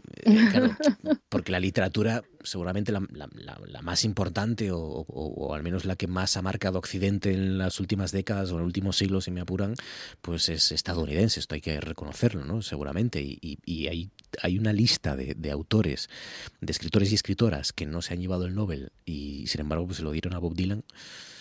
Eh, sí, que pues siempre te quedas un poco como cortado, parece que no, pero a ver, no digo nada, que las letras de Bob Dylan son las que son, pero si hablamos de escritura y demás, claro, ostras, duele un poquito, ¿no? pero esto es como cuando hablamos siempre cada año en los Oscar y por qué una película, por ejemplo, como Coda ganó en su día el Oscar. Claro. Porque a veces quien gana es quien genera consensos. Y entonces igual Bob Dylan, por ejemplo, en su momento generaba un consenso porque todo el mundo le cae bien Bob Dylan y todo el mundo ha bailado o cantado canciones de Bob Dylan. Sí, tiene esa universalidad. Es que el ejemplo de Coda es perfecto porque es que Coda solo puede ganar por ser una película que no molesta a nadie, ¿no? Eh, que, eso también eh, dice mucho. Claro, es, Coda solo puede ganar eh, los Oscars según están estructurado, además esa categoría en concreto de la mejor película, ¿no? de otra manera, nunca, jamás una película como Coda ganaría el, premio Oscar a la mejor película, ¿no? Lo que pasa es que era como eh, la tercera o cuarta elección de, casi todos, ¿no? Eso es. Entonces, pues nadie la elegía la primera, pero sí que casi todos la eligieron como una película, pues secundaria, terciaria o cuaternaria ya de, y por eso ganó, y por eso ganó. Pero bueno. Muy bien, pues venga, contadme qué me habéis visto, qué habéis, queréis sugerir o proponer, qué, qué tenéis por ahí. Diego, empezamos por ti pues yo ya me he quitado la espina de ver la última película de Martin Scorsese. Los deberes que tenemos para, este otoño, ¿no? Que es ver la última de Scorsese. Claro, no. Ah, e, e, este es el primero de los deberes, porque todavía esta semana se van a estrenar el viernes la última de Hayao Miyazaki y la nueva de David Fincher también. La de Asesino, ¿no? O el de, Killer, Killer. ¿no? Sí. De Killer la de Fincher y el niño, el chico y la garza de, de Miyazaki. Así tengo unas ganas tremendas. Hay un montón de deberes por delante. ¿A la de Miyazaki o la de, de Killer? A las dos, pero la de Miyazaki, a ver, es que es la última película en principio, cuidado que siempre se retira y luego vuelve, pero en principio es la última película que, que, va a hacer él como, como dibujante y demás y productor y bueno. 82, 82 añinos ya, ¿eh? Sí, bueno, es Japón. también. Mm. Bueno, hombre, ya, pero no le quites mérito, Menchu. No, no le quito mérito, no, todo lo contrario. Quiero decirte que en Japón son muy longevos y, además trabajan y van muy tal. Y no, no, todo el mérito, precisamente todo el mérito del mundo, estar con 82 años y esa imaginación, ¿no? Esa, mm. esas ganas de hacer cosas. Un, un, princesa para Miyazaki no estaría mal, ¿eh? Yo ya lo he pensado, claro, pero eh, es que merecería uno Miyazaki. Joe Hisaishi, que es el compositor que hace todas las bandas sonoras de su película, yo creo que también se merece un, Princesa de Asturias, pero ya sería como la embajada de Japón en el Campo Amor. sí, porque... está el de Nintendo, está Murakami. Claro, está el eh, arquitecto este del año pasado, ¿no? Sí, sí, sí. Últimamente eh, Japón tiene mucho protagonismo, es verdad en los premios. Sí, el arquitecto este que hacía eh, eh, para refugios, eh, para en catástrofes naturales y demás, ¿no? Estas obras, digamos, para, para, para que... De emergencia. De emergencia, exacto, de emergencia. Y entonces has visto la de Scorsese. Entonces he visto la Los asesinos, de la, luna. Eso mm. es de Scorsese, que decimos Miyazaki con 82, Scorsese con 80, ojo, y, te, y nos ha calcado una película de 3 horas 20 minutos que hace falta despejar la agenda por completo para poder ir al cine y sentarte y, verla. Y, a mí es una película que me ha, me ha gustado mucho, la verdad. Eh, no iba un poco a ciegas, no sabía muy bien de qué trataba, aparte de que era una película de Scorsese, pero eh, ya cuando llegué ya me senté, ya vi qué era y dije, ostras, eh, es una película extraña, extraña porque no hay buenos en esta película, no hay protagonistas heroicos. Eh, son todos unos villanos, son todos unos malnacidos. La película, eh, lo que narra, que está basada en, historia, en una historia real y en un libro, es eh, un momento en el que en la década de los 20 del siglo pasado, unas tribus indias en Estados Unidos, en sus terrenos, en sus tierras, se descubren pozos de petróleo y entonces se hacen inmensamente ricos los indios, pero a la vez atraen a un montón de gente blanca que va allí en principio a trabajar en esos pozos, pero realmente a lo que van es a saquear todo aquello, a intentar hacerse ellos con las tierras y a asesinar a todos los indios que se pongan por delante con tal de conseguir los derechos sobre esas tierras. Entonces, eh, los personajes que aparecen en la película es que son todos unos villanos. Eh, lo vemos todo a través de los ojos de los hombres blancos en concreto de Leonardo DiCaprio, que sería el protagonista en principio, pero que no hay ninguna bondad en él. Y entonces eso genera una desconexión con los personajes, no hay empatía ninguna. Eh, quieres que, que se acabe y que acaben todos mal. Entonces, en ese sentido, es una película extraña por, por eso, porque va un poco en contra de lo que suele ser habitual en una película donde ves a un héroe o incluso a un villano que tiene un lado al final, aunque sea mínimamente luminoso y, hay una redención, mm. pero aquí es todo, son todo gentuza. Bueno, pasaba algo parecido en, en The Irishman, ¿no? En irlandés. Sí, pasaba algo parecido, pero yo mm. creo que no no tan al extremo como esta película, que yo, eh, es que eh, no voy a hacer spoilers, pero hay alguna escena de, DiCaprio que yo estaba en la butaca y en alto dije, pero, pero, pero, ¿qué haces? Te indignaste, ¿no? Con pero ¿cómo, es posible? Indignación. claro, sí, sí, me indigné porque dije, ostras, no me esperaba para nada que... Pero bueno. Hasta aquí hemos eh, llegado. Así... Claro, es claro. Se levanta Diego en medio de la sala. Esto no puede ser. Aún así, la, película está muy bien dirigida, desde luego. Tiene algunos planos, mm, con algunas escenas, con un dinamismo que ya lo quisieran para sí directores de muchos menos años que Scorsese. Y, están pues Leonardo DiCaprio y Robert De Niro, que están muy bien en sus papeles, aunque ya digo que mm, los odias, pero están muy bien. Y sobre todo Lily Gladstone, que es una actriz eh, india o, medio india, que es el, único personaje en la película que tiene dignidad y, que esa dignidad la, ves en su, solamente con su, con su estar, con su ser. No, no ya diré con, la mirada o con, o con un susurro, que también lo hace así, pero simplemente con estar presente en el plano ya mm, llena la pantalla por completo y te transmite esa dignidad de, de todos estos indios que estaban siendo masacrados. ¿no? Sí, sí, es, eh, es, uno de los nombres que, va a sonar, bueno, ya está sonando eh, en este curso cinematográfico, el de la actriz de Los Asesinos de la Luna, el de el Lily Gladstone, que es verdad que todo el mundo dice que está muy bien, muy bien, muy bien. Y hay polémica también con la actuación de Brendan Fraser, que, sale siete minutos únicamente en la película, pero aún así, eh, al parecer, eh, la gente está criticando mucho eh, su actuación están pidiendo que se le retire el Oscar a algunos. ¿Qué dices? ¿Pero qué dices? sí, sí, sí. ¿Pero porque la está muy mal o qué? No, porque hace un personaje muy exagerado, pero mm, yo creo que hay que entender el contexto de lo que Scorsese te quiere mostrar y esa exageración es totalmente intencionada. Él hace de un abogado. Y entonces, claro, eh, el abogado está intentando salvar a su defendido, pero de una manera, pues eso, eh, exageradísima. Muy teatral, tal vez, ¿no? Eh, ¿Muy qué, perdón? Teatral, muy Muy teatral, sí, muy teatral, pero precisamente porque en un juicio y en estas, estas características y en aquellos años yo creo que era todo un teatrillo. Pues, pues vayan a ver Los Asesinos de la Luna, casi tres horas y media de Scorsese en pantalla grande y, esto siempre, siempre es una razón para, para, ir hasta la sala de cine, así que a disfrutarla, claro que sí. Eh, entonces te gustó, entiendo, ¿no? Es el resumen es de... a mí me gustó mucho, me pareció muy rara, pero me gustó mucho. No diré que es de las mejores de Scorsese, para mí hay otras que están a un nivel superior, pero me gustó más que The Irishman, por ejemplo. Sí.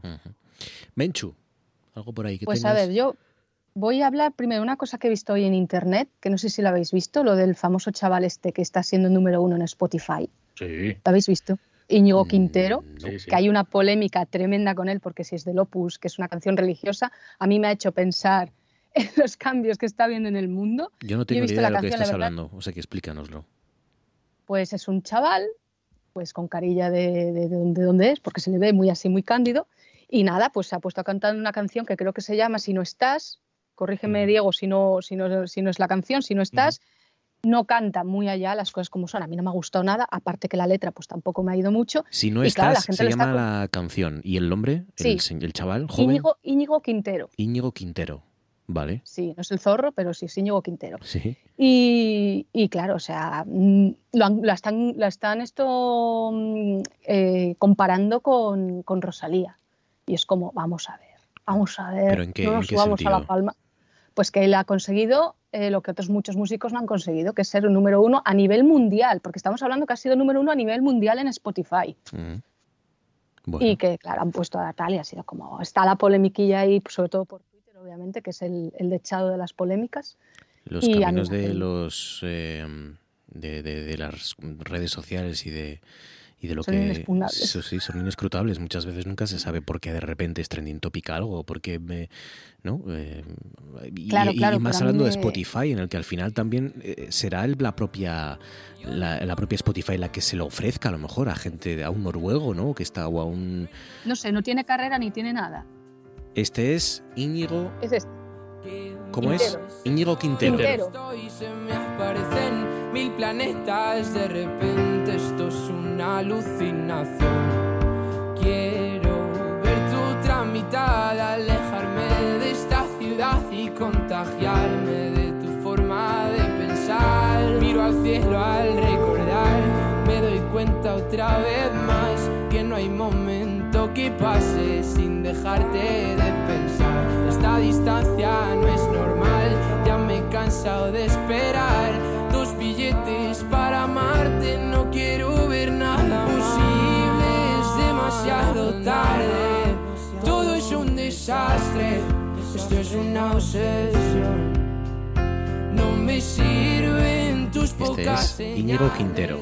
Eh, con Si no estás, eh, canción que se ha convertido en la más escuchada en el mundo, número uno mundial de Spotify, con 5 más 5.700.000 reproducciones, con su primer es una tema. Canción que él pues escribió ya o que publicó en Spotify hace dos años, creo recordar, y que quedó totalmente desapercibida y que en TikTok es donde se ha ido moviendo. Eh, mucha mm. gente empezó a utilizarla editada, con un ritmo un poco más rápido, en vídeos cortos de TikTok. Y eso fue haciéndose poco a poco la bola más grande, más grande, hasta que en Spotify fue creciendo. Y la cuestión es eso, que se dice que es una canción dedicada a Dios. Entonces, parte de ese religioso, que en España se está poniendo un poco de moda porque hay otra canción eh, de otro estilo, menos conocida, pero que en el ámbito religioso está también petándolo, que se llama Huracán, de Hakuna y, poco a poco parece que se va dando eh, pues salida a ese tipo de canciones que en Estados Unidos sí que existen muchas. Sí, claro. Justin Bieber eh, te las canta, te las canta Katy Perry, te las canta grandes eh, estrellas. A ver, en Estados Unidos existe el rock religioso, o sea, hay grupos que lo petan en Estados Unidos. Y aquí, pues, ya digo que con Hakuna, que son un grupo más conocido de, pues, en los encuentros con el Papa, por ejemplo, y en este caso pues Íñigo Quintero, que además él estaba totalmente, no había vídeos de él. Cuando empezó a hacerse la canción tan famosa como no lo había sido antes, eh, no había vídeos en directo suyos cantándolo, excepto alguna ahí pues con una cámara que se veía mal, desenfocado, y ahora ya empieza a hacer canciones en directo. Estuvo el otro día en una gala de estas grandes en el Wifi Center cantándola y, parece que poco a poco va recogiendo el, éxito de, esos dos años con la, la canción ahí dormida. Pues pues me parece muy bien, no sé dónde está la polémica, ¿no? Que sea de um, un, un, ah, chaval, han estado con la... Sí, sí, pero vamos, que sea del Opus o de Hare Krishna, me da igual. No, no, ya, ya. o sea, lo que crea él en su casa. sí, sí, em, claro. Pues, pues, pues muy bien, pues muy bien. Íñigo Quintero.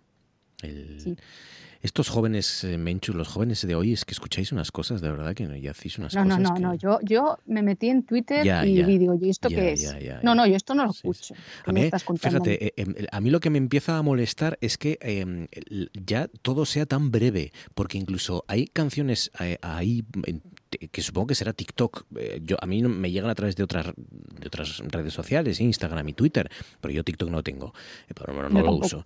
Pero, pero es verdad que mm, ya me llega a fastidiar porque ya las canciones, buscas una canción que te gusta y resulta que en, realidad no es una canción en sí misma, son 20 mm, segundos o 30 segundos e, editados. Sí, estamos en la inmediatez. Claro, esos 20 segundos, a lo mejor, eh, pongo el ejemplo que, del que estoy hablando, que estoy hablando de un ejemplo en concreto son de, una, em, de un grupo de gospel africano que están en la puerta de en, su portal de su casa y que eso lo coge un chaval en el Reino Unido, en Estados Unidos, le pone unas bases y unos efectos, luego lo coge otro y le pone un saxofón y hay un cuarto que lo toma todo junto y lo y le da a eso vida y sentido, y queda una canción estupenda, pero claro, nunca llega a ser canción porque solo hay 20 segundos de ese, de ese vídeo de ese grupo africano cantando. Entonces, eh, tú no tienes esa canción, tienes, puedes escuchar los 20 segundos en bucle si quieres, pero, pero claro, eh, en, esta cultura de lo breve ¿no? y de lo inmediato, eh, al final es que ya ni siquiera escuchamos o podemos escuchar canciones de cuatro minutos o de tres o de dos, ¿no? Son, son 20 segundos, son pildoritas de, de además temas muy bien compuestos y muy bien producidos y muy bien concebidos, ¿no?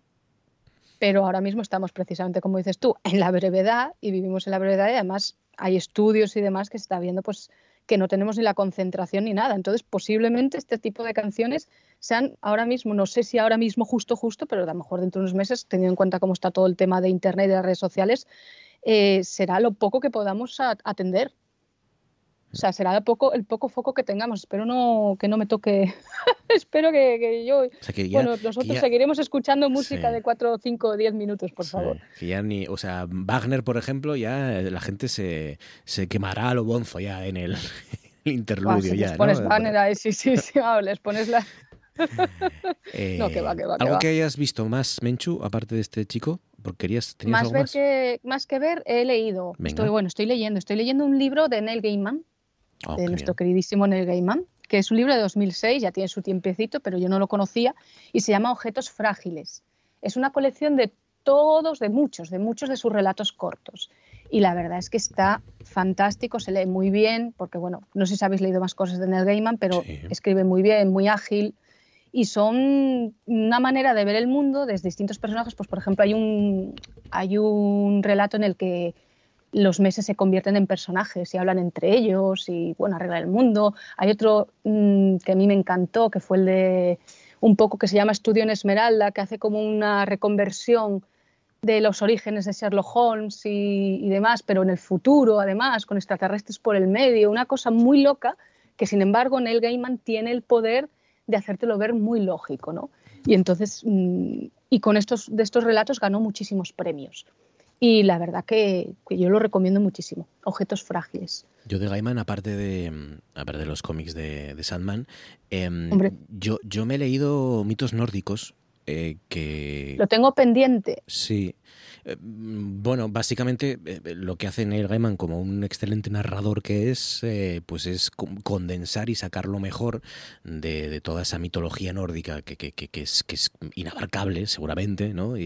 O, muy difícil de concebir eh, entera y en, su magnitud y, lo que hace es eh, eso casi decantarla y sacarla la esencia, jugar con esos mitos nórdicos, con Thor, con Odín, con el Valhalla. Que lo sacará muy bien. Y, y, es muy, muy entretenido. Eh, es hasta divertido. Es hasta divertido, ¿no? Es que en el game mantiene esa manera. Sí. Te, sirve para aprender la esencia de los mitos nórdicos y conocer las características principales de todos los personajes, digamos, y, luego es muy entretenido y muy divertido.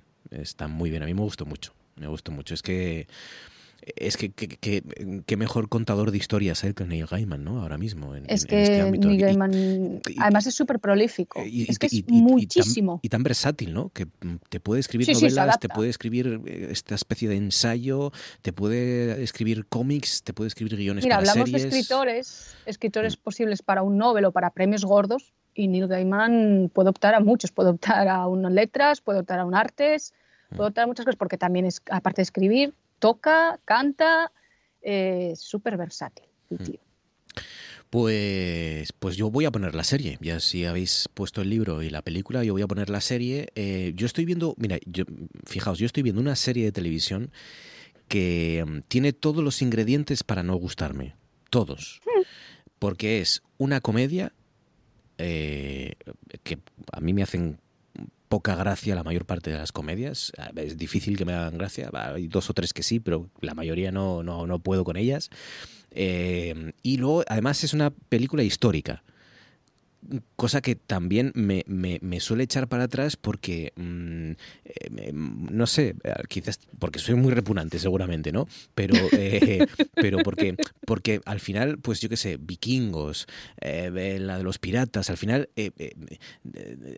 tienden poco a poco, a medida que avanzan los capítulos, a, a dejarse cualquier atisbo de rigor histórico, porque yo no soy de los que necesita que sea todo exactamente como era, ¿no? Porque al final es una eh, es entretenimiento.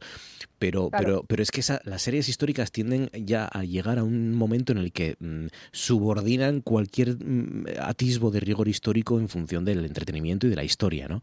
Y de la trama. Y, al final, pues en vikingos empiezas a ver a, vikingas que saben artes marciales y a vikingos que se venden, que se visten casi como moteros de, hijos de la anarquía, ¿no? Y, y yo qué sé, y al final a mí eso me saca muchas veces, ¿no? Eh, bueno, pues teniendo estos dos ingredientes, que es comedia y que encima es eh, serie histórica, me gusta, que es The Great. Eh, sobre Catalina la Grande. Oh. Está, en, está en Amazon, está en Amazon Prime. Y, y, al final es que aborda, en realidad todo esto tiene sentido que sea una comedia disparatadísima. tiene sentido para tratar una época de Rusia y una familia y, y, la saga de los Romanov que en realidad es que si lo trataras de cualquier otra manera sería... Es un drama. No, es que sería un disparate también. Es que no te creerías nada, porque eh, hay tanto sadismo, hay tanta, eh, tanto, tantas orgías, tanto desenfreno, tanta brutalidad en, en la familia de los Romanov y, y casi todos ellos, que yo creo que si nos lo contaran tal y como fue en realidad, nos parecería un delirio, con lo cual eh, al final llega, yo al menos llego a la conclusión de que la mejor manera de contarlo es eso, es decir, bueno, vamos a hacer una comedia disparatada. Delirante. Para, claro, porque, porque es verdad que hay, hay algunas cosas que hace, por ejemplo, eh, eh, Pedro, el, el, el, emperador. Y que estoy viendo que es Nicolas Hult. y ella, Catherine, Catherine es el Fanning. El, el, Fanning, Sí, el Fanning, sí, sí. Ella está muy bien. Bueno, están todos muy bien muy bien, porque no, eh, no es fácil. ¿eh? Em, pero claro, hay algunas brutalidades eh, que luego, por ejemplo, yo fui a una mm, fuente que me gusta acudir siempre que se habla de los Romanov, que es el libro de, de este historiador británico, de mm, em, este que ha hecho un libro sobre las familias y la historia del mundo a través de las familias. Em, sí, hablaste, además no lo habías leído tú ese libro, pero que lo habías comentado aquí ya. Sí, no me acuerdo. ay, hombre Bueno, luego me saldrá. Eh, y, y- y al final, eh, eh, eh, los Romanov de Simon Sebag Montefiore, de Montefiore. A- acudes al libro de, de Romanov, de los Romanov de Simon Sebag Montefiore, y te cuenta, por ejemplo, cómo el propio Pedro mandó a justiciar a uno que sospechaba que era amante de Catalina. Madre mía. Y entonces lo- le cortó la cabeza el. el- No. el- sí, sí. Y, y entonces lo que hizo Pedro, después de que el verdugo le cortara la cabeza, es empezar a hacer una especie de estudio público allí de la anatomía, del, con la cabeza sangrando, levantándola y enseñándola en público y señalando Madre las mía, partes y el corte y dónde estaba la, de la, la tráquea Oh, oh. y dónde estaba, dónde empezaba la laringe y dónde. Y, y empezaba a destripar allí al cadáver en público para demostrar lo mucho que sabía. Y cosas así, claro, cosas así. Eh, que- empiezan de que- una manera, acaban de otra, pero son lo mismo. que documenta eh, Montefiore en su libro, cosas así, si te las ponen en una peli, en una serie rigurosa y seria, no te lo crees. No te lo crees. No. Sin embargo, aquí, como juegan con eso, juegan con toda esa brutalidad y toda esa. eh, eh, y, pues, pues, pues es divertido. Es divertido y es muy entretenido, sobre todo.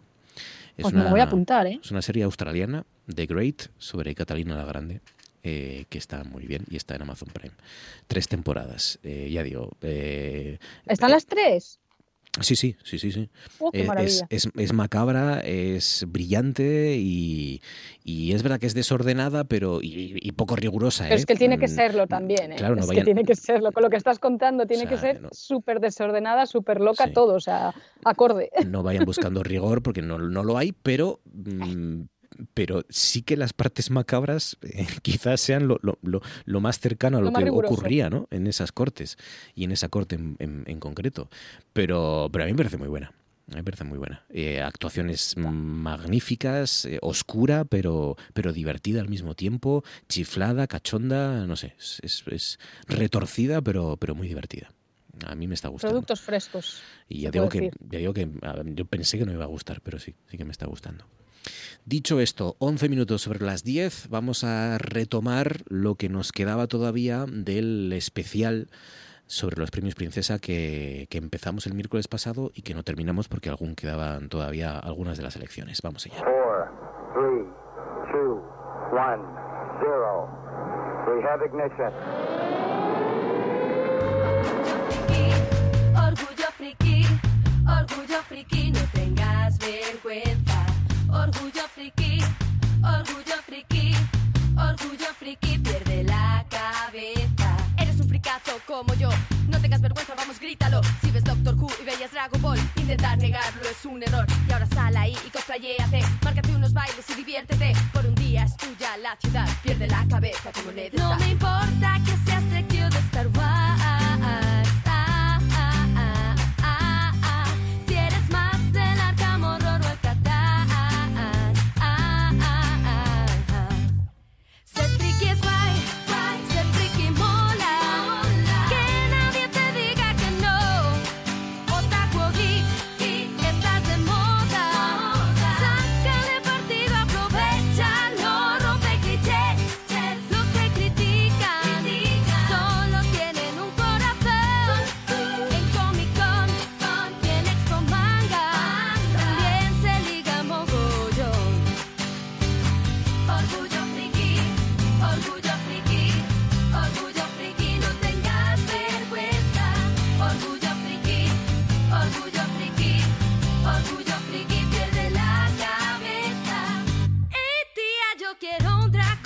vamos allá, vamos allá con... eh, primero la elección, es- tenemos muchas bajas en el Donde Moravas, no son buenos tiempos para... No, noviembre, octubre siempre son meses difíciles porque los colaboradores empezáis a caer como moscas, eh, con gripes, con, con catarros, con cosas, al final con virus. mm. Y, y vamos a recordar la segunda elección, en este caso de Cris Puertas, la semana pasada. Fíjate que hablábamos de discursos. Yo no sé si escuchasteis el discurso de, de, mm, de Meryl Streep. El viernes hablábamos de algunos de los mejores discursos de los premios, eh, hablábamos del discurso de Carrer, que a pesar de todo, pues fue bueno llamativo porque empezó contando lo que realmente había pasado con ese primer discurso muy protocolario ¿no? y muy breve que luego le pidieron que, que repitiera. Y, y, al final, pues es verdad que eh, bueno, pues eh, fue simpático. Hablamos también del discurso de, de, de las actrices, siempre de la gente de, de la dramaturgia, ¿no? Hablamos también de, de, del discurso, por ejemplo, que eh, ya es historia de los premios Princesa, de un tal Leonard Cohen, por ejemplo, que, que en su momento lo fue y lo va a seguir siendo uno de los mejores. Excellencies, members of the jury, distinguished laureates, ladies and gentlemen, it is a great honor to stand here before you tonight. Perhaps, like the great maestro Riccardo Muti, I am not used to standing in front of an audience without an orchestra behind me. But I will do my best as a solo artist tonight. Dice, por ejemplo, eh, bueno, pues eso, que, que eh, el, habla de, del gran discurso de, o del gran maestro de Ricardo Muti. Dice, no estoy acostumbrado a estar ante un público sin orquesta atrás de mí, pero lo haré lo mejor que pueda como artista en solitario hoy. Eh, explicaba, dice, anoche me quedé en vela pensando qué podía decir aquí en esta asamblea de distinguidas personas y después de comerme todas las chocolatinas, todos los cacahuetes del minibar, garabateé algunas pocas palabras.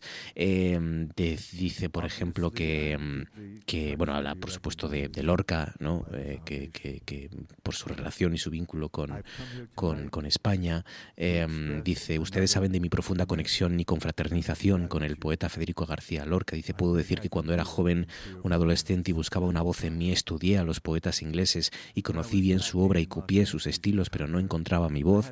Dice, solamente cuando leí, aunque traducidas las obras de Federico García Lorca, comprendí que tenía una voz. No es que haya copiado su voz, yo no me atrevería a hacer eso, pero me dio permiso para encontrar una voz, para ubicar una voz, es decir, para ubicar el yo. Un yo dice que no está del todo terminado, que lucha por su propia existencia.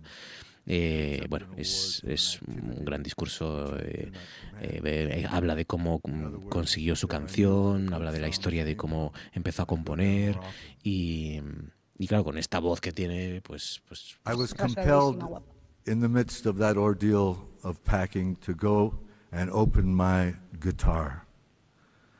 I have a Conde guitar, which was made in Spain in the great workshop at number 7 Gravina Street. A beautiful instrument that I acquired over 40 years ago. Era un, joven, era un joven de España y solo podíamos entendernos en un poquito de francés. Él no hablaba inglés y accedió a darme clases de guitarra. Le señalé la casa de mi madre que se veía desde las pistas de tenis. Quedamos y establecimos el precio de las clases. Eh, bueno, eh, Leonard Cohen, como uno de los grandes discursos de, de los premios Princesa. Diego, ¿cuál era tu segunda elección? Mi segunda elección era el premio eh, Príncipe de Asturias de las Letras del año 1995, que era el poeta asturiano eh, Carlos Bousoño, nacido en 1923 en Boal y que pasó su infancia eh, en Oviedo.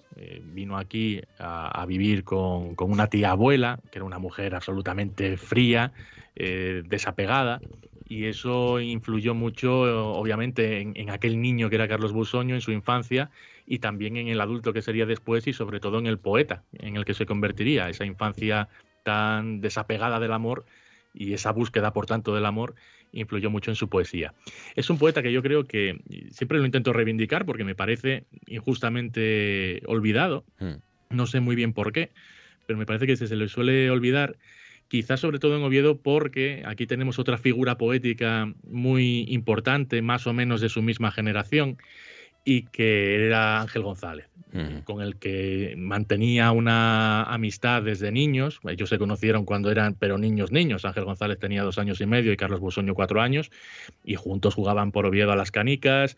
Eh, Carlos Busoño en alguna vez le medio robó la bicicleta a Ángel González, se la pidió para dar una vuelta, pero no le dijo que la vuelta iba a durar horas y horas. Entonces Carlos Busoño dio la vuelta, pero por todo Oviedo.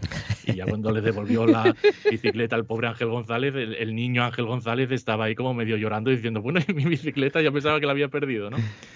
Entonces, eh, ya digo que es un poeta cuya, cuya obra me parece eh, importantísima. Él ganó en 1990 el Premio Nacional de Poesía por Metáfora del Desafuero, un poemario que yo creo que recoge muy bien eh, toda la visión poética que tenía Bousoño que era una visión, bueno, que trataba lo, típico cuando se habla de poesía, ¿no? Es decir, los temas como el amor, la, naturaleza transitoria de la vida, la, búsqueda de la identidad propia, eh, sobre todo en ese contexto político y social en el que vivieron quienes nacieron o quienes pertenecieron a la generación de la posguerra. Y, aparte de su labor poética, Ángel, esto, Carlos Bosuño también tenía una importantísima mm, obra ensayística. era, los ensayos sobre literatura que escribió eran referencia en toda Europa. Y sobre todo eh, sobre la poesía de otros poetas como Federico García Lorca, como Luis Cernuda, y de Vicente Alexandre. Eh, esa relación que tenían ellos dos, que además es una relación de profunda amistad, que hace unos años se vio salpicada por cierta polémica con unas cartas que se publicaron eh, de, Vicente Alexandre. y, que también Vicente Alexandre es otro poeta, yo creo que muy olvidado. Eh, siempre se suele recordar, por ejemplo, a Lorca, y lo hemos escuchado a Cohen o a Meryl Streep, obviamente porque Lorca se lo merece pero no porque sea un poeta extraordinariamente mejor que los de su generación. Es decir, Vicente Alexandre para mí no tiene nada que envidiar a, la obra de Lorca, ¿no? Ya sabemos que el asesinato de Federico García Lorca es un poco lo que luego le llevó a ser esa leyenda que todo el mundo recoge detrás de sí. La cuestión eh, de Carlos Bousoño, no he traído su discurso de aceptación del premio, pero que se puede encontrar en YouTube, en el canal de la Fundación, y que además es un discurso que está muy de actualidad porque habla acerca de las, eh, el estado de, de las autonomías, de la diversidad cultural, lingüística, de las tiranteces eh, nacionalistas y de verdad que si tenéis eh, ocasión escucharlo, pero lo que he traído es un audio acerca de lo que pensaba Carlos Busoño acerca de los premios que le daban. Bueno, yo tengo que decir que los premios y todas estas cosas son subproductos eh, no es lo que uno busca, eh, ni siquiera la fama. Aunque parezca extraño, yo por lo menos eh, mm, lo que busco es el placer extraordinario, la felicidad que produce la creación poética. Y eso es lo que importa. La fama es un subproducto también como el posible dinero o los premios o todas esas cosas. Y yo no he buscado nunca eso. Ni me importa mucho. bueno, sirve para, qué sé yo, pues para afirmar mm, a la propia persona y, sirve también para ser un poco más conocido y eso siempre es bueno mm, para la propagación de la obra, ¿verdad? Que eso sí lo deseo. Pero no es una finalidad que yo tenga. Yo cuando veo a un escritor eh, que dice que desde pequeño eh, le gustaría ser, qué sé yo, premio Nobel, etcétera, hago un juicio bastante negativo de la persona. Yo creo que eso no es lo que hay que buscar. Es verdad que em, em, sorprendió también, piensa un poco lo que lo mismo que Murakami, ¿no? Cuenta en, su libro de qué hablo cuando hablo de escribir sobre los premios literarios. Em, y es verdad que sorprendió también que no leyera, ¿no? Murakami, porque bueno, el premio de las letras eh, siempre suele ser uno de los que está invitado a, leer, ¿no? Eh, no sé si porque no quiso. Murakami no quiso, Murakami es que no quiso ni que le hiciesen fotos. O sea, Murakami no quería, vamos, iba ahí. Bueno, fotos, fotos lo que no ponían es llegar a Japón, ¿no? Eh, Exacto, que no llegas a Japón. Sí, no quería que se publicase nada en Japón pero desde luego el de Meryl Streep pues, fue el mejor de la ceremonia y va a ser uno de los mejores, ¿no? Va a quedar como uno de los mejores discursos. Eh, lo comentábamos el viernes, no solo por el contenido, sino por la forma también, ¿no? De, de, interpretar el discurso, que también es muy importante en una ceremonia, en una gala como eso. Acordaos de otro gran eh, discurso que fue el de Juan Mayorga, por ejemplo, ¿no? También, sí. Que fue otro de los grandes discursos de... O, por ejemplo, el de, eh, hablando de, actrices, el de Nuria Sper, otro de los grandes discursos de la historia de los premios Princesa, eh, por, el fondo y por la forma, ¿no? También de cómo fueron eh, interpretados. O sea que, sí, sí. Eh, Menchu, tu segunda elección era... Pues yo escogí el premio a la cooperación internacional para la iniciativa Medicamentos para Enfermedades Atendidas. Y si antes hablábamos de que los premios la importancia de estos premios porque ponen el foco en cosas o iniciativas que de otra manera no llegaríamos a conocer. Y esta iniciativa es muy interesante que se haya dado a conocer, que se haya puesto el foco. Esta organización se dedica pues a, a investigar enfermedades que en el mundo actual, en el nuestro, en Occidente, en los países desarrollados, ya están o en tratamiento o ya han pasado. De hecho, eh, Luis Pizarro en su discurso, eh, que era el director, que a mí me pareció también un discurso muy potente por su parte, Mm. que el tío metió ejemplos de, de cosas, por ejemplo, dijo la leishmaniasis, ¿no? La leishmaniasis aquí en Occidente, en los países desarrollados, ocurre en perros. Exacto, sí lo Pero es que en países sí, sí. en África, Sí, sí. en África o en otros países ocurre en las personas. Una, una enfermedad que aquí tenemos, conocemos precisamente porque mm, eh, a, veces hay que vacunar a nuestros perros o a nuestros animales, eh, que, es, que es la única manera de que llegue a nosotros la leishmaniosis, ¿no? O, o conocer esa enfermedad, en algunos países es un verdadero problema, ¿no? Para, para muchas Claro, personas. porque ha habido lo que se llama la zoonosis, que es que ha saltado del- de, de un animal, en este caso el perro, por ejemplo, pues al- a la persona. Y eso es mucho las condiciones que tienen en esos países de subdesarrollo. Y Fue, fue una manera, fue una manera muy sutil de recordarnos algo tan crudo que, que está bien que se recuerde además en una gala con tanto mm, boato como, como la de los premios Princesa, de recordarnos que eh, muchas veces viven mejor nuestros perros en Occidente que familias enteras eh, ahí fuera, ¿no? Por supuesto, es que ese era el objetivo de, Pizarro. Además, contó más ejemplos y, de hecho, una frase con la que me quedo de él que decía que si viviésemos en un mundo ideal, esta iniciativa, nosotros, no existiríamos, porque no tendría razón de ser, ¿no? Si en un mundo ideal, en un mundo que estuviera, que funcionase bien, todas las personas estarían atendidas. Todas las personas, eh, sus enfermedades, no por el hecho de donde nazcas, ¿sabes? Podía estar atendida, que es justamente lo que está pasando, que según donde nazcas vas a tener un tipo de salud o un tipo de, ate- de- de tratamiento. Y esta iniciativa lo que está haciendo es eso, es investigar los tratamientos para esas enfermedades que para nosotros o ya no están o no nos pertenecen. Y bueno, eh, trabajan en muchísimas regiones y sobre todo pues yo me he querido centrar en África y os he traído así a modo de homenaje eh, una mujer que se llamaba Emahoy Segge Marian Gebru, todo eso, y era una monja etíope obviamente tuvo una vida, eh, os recomiendo buscarla porque tuvo una vida muy movida, fue una monja que se dedicó precisamente a los demás, como se están dedicando esta, esta iniciativa, pero una de las cosas más, mm, digamos, más curiosas por las que se conoce a esta mujer es porque era una pianista tremenda. Todavía dio su último concierto en 2008, murió en 2023 con 100 años y os traigo un tema que se llama The Homeless Wonders.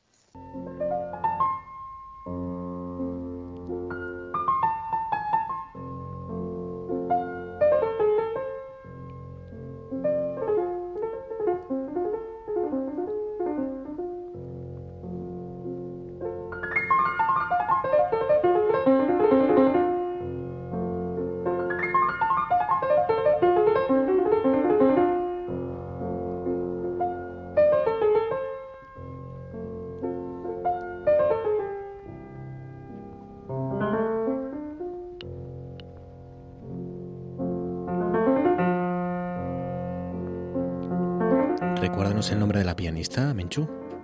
Emahoy Setke Marian Gebru. Setke con T. Pues suena muy bien. Suena muy bien. Sí. El premio de cooperación internacional, por cierto, el arquitecto del cartón, el arquitecto de las emergencias será Shigeru Ban. Shigeru Ban, Eh, que sí. antes no nos salía. Shigeru Ban. Y, y nada, eh, solo nos queda solo nos queda escuchar a Scorsese, que es la, la elección de Guille López Cañal, la segunda de Guille López Cañal, Scorsese haciendo referencia al sexo en sus películas y despiporrándose del mismo. La elección que tenía Guille López Cañal de un hombre que está de rabiosa actualidad. I I don't remember.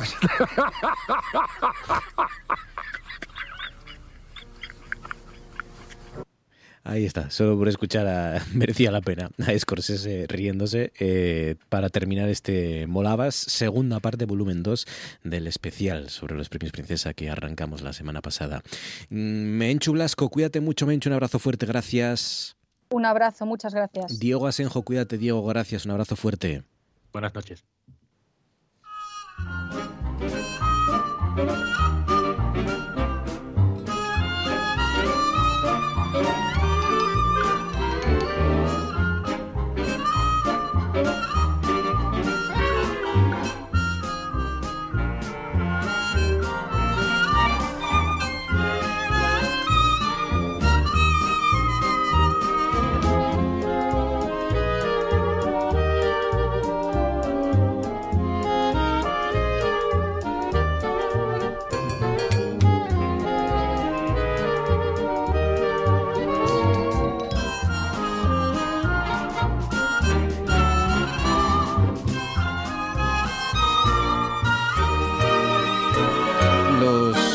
Ya saben, es el momento de, antes de acabar, conectar con nuestro compañero, periodista, historiador, corresponsal de TPA en Cangas, Dionís Javi Caso, Javier González Caso. Caso, buenas noches. Muy buenas noches, Marco. ¿Cómo estás, Caso? ¿Qué tal? ¿Bien? Bien, bien. Bueno, bien, bien. ¿Te libraste de los premios Princesa? ¿Te tocó algo por ahí la semana pasada? No, no, en esta ocasión la verdad que no... No, no, no, no he entrado en nuestra demarcación, nada, nada de ello, ni, ni tuvimos visita de ningún premiado que alguna vez sí nos tocó eh, alguna visita al día siguiente de la entrega de los premios, pero en esta ocasión no, no. Pues nada, eh, oye, otro, otra vez será. De todas formas, eh, hay que reivindicar también desde aquí, ¿verdad?, el papel de nuestros compañeros de TPA, de RPA, de los informativos, Sí, sobre sí, todo sí, con esos programas especiales, ese seguimiento que hacen Pues cada año, ¿verdad? Cada, cada año sale mejor, cada año eh, a- afrontan cualquier tipo de obstáculos, ¿no? De, de una manera Eso más es. profesional y, y sin que se note apenas. Así que, así que llevando pues uno de los días más especiales del año, ¿no? Eh, con mucha Pues sí. gente, con premiados de todas partes, mm, con un protocolo a veces asfixiante, tanto para los premiados como para los compañeros que, que- que tienen que hacer su labor durante esos Claro. días, pero, pero que siempre es especial, siempre es muy entretenido, siempre se aprende muchísimo y, y siempre eh, TPA y RPA consiguen acercar, ¿verdad? Todos, todo lo Sí. que suceda ahí, que suceden muchas cosas muy importantes, a todos los asturianos que lo quieran.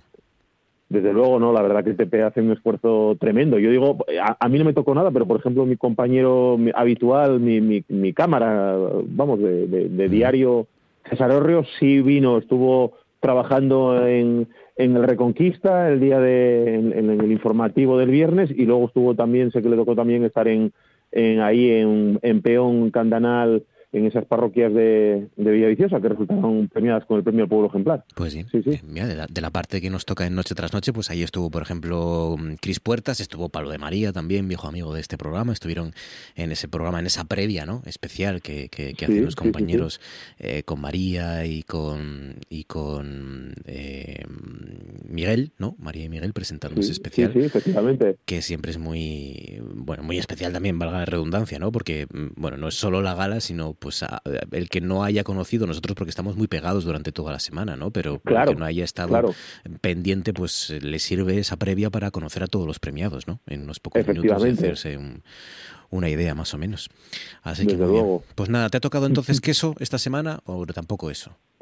Eh, No, a- ayer tocó una quesería, porque ayer estuvimos eh, visitando eh, la quesería Finca La Prunal, es una quesería y una ganadería, la última incorporación como ganaderos y como queseros a la DOP Gamoneo, que como sabrás el próximo domingo celebra su, su certamen, pero en este caso no nos tocó probar nada. Sí lo olimos allí, el, el, el queso que tenían en la, en la bodega de Afinao, que es una, una cosa bastante novedosa, una bodega de afinado, yo no la había visto en, en las queserías que hay por aquí, y bueno, un, un sitio muy novedoso y muy interesante. Bueno, mana, mira, eh, casi es peor olerlo, ¿no? Y no probarlo que, Ya.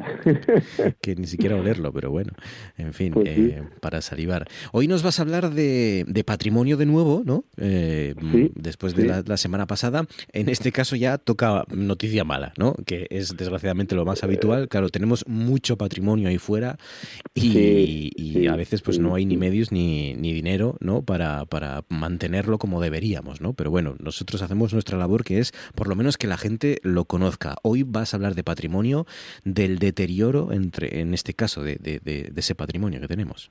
Sí, eso es. Hoy vamos a hablar del, del mal estado en el que se encuentra la, la cabecera de la iglesia románica de, San Pedro de Villanueva en, en Cangas. A ver, no se trata de alarmar, pero bueno, sí hay una situación un poco preocupante. Además es que hablamos de, de un- de una iglesia, es iglesia parroquial, su cabecera románica, que es su elemento más importante, data del, del siglo XII, está declarada Monumento Nacional desde 1907 y también el Principado desde hace unos años la catalogó como bien de interés cultural. ¿Y qué le pasa? ¿Cuál es el problema? Pues mira, el problema es ya hace unos años que se habían detectado alguna grieta en el interior de, de la iglesia, en, en- en- en los ábsides, en el interior, en esas bóvedas de, los ábsides, en, las capillas, unas fisuras, pero esas fisuras que afectan tanto a la capilla mayor como una de las laterales han ido a más en los últimos años y aparte de que hay una gran grieta, eh, ha- han caído cascotes, pues en el arco central que sostiene la, bóveda de la capilla de la capilla central eh, la, clave la, la, piedra la piedra que está en lo más alto del arco la verdad que se ha corrido hacia abajo peligrosamente y hombre es una situación un poco eh, preocupante no de, de, hecho ha habido que tomar al, algunas eh, precauciones incluso y hay grietas que son incluso apreciables desde la parte exterior de la, de la iglesia. Vaya, hombre. Eh, ¿Se utiliza esa iglesia? ¿Estamos hablando de una iglesia con culto habitual y que, que se use?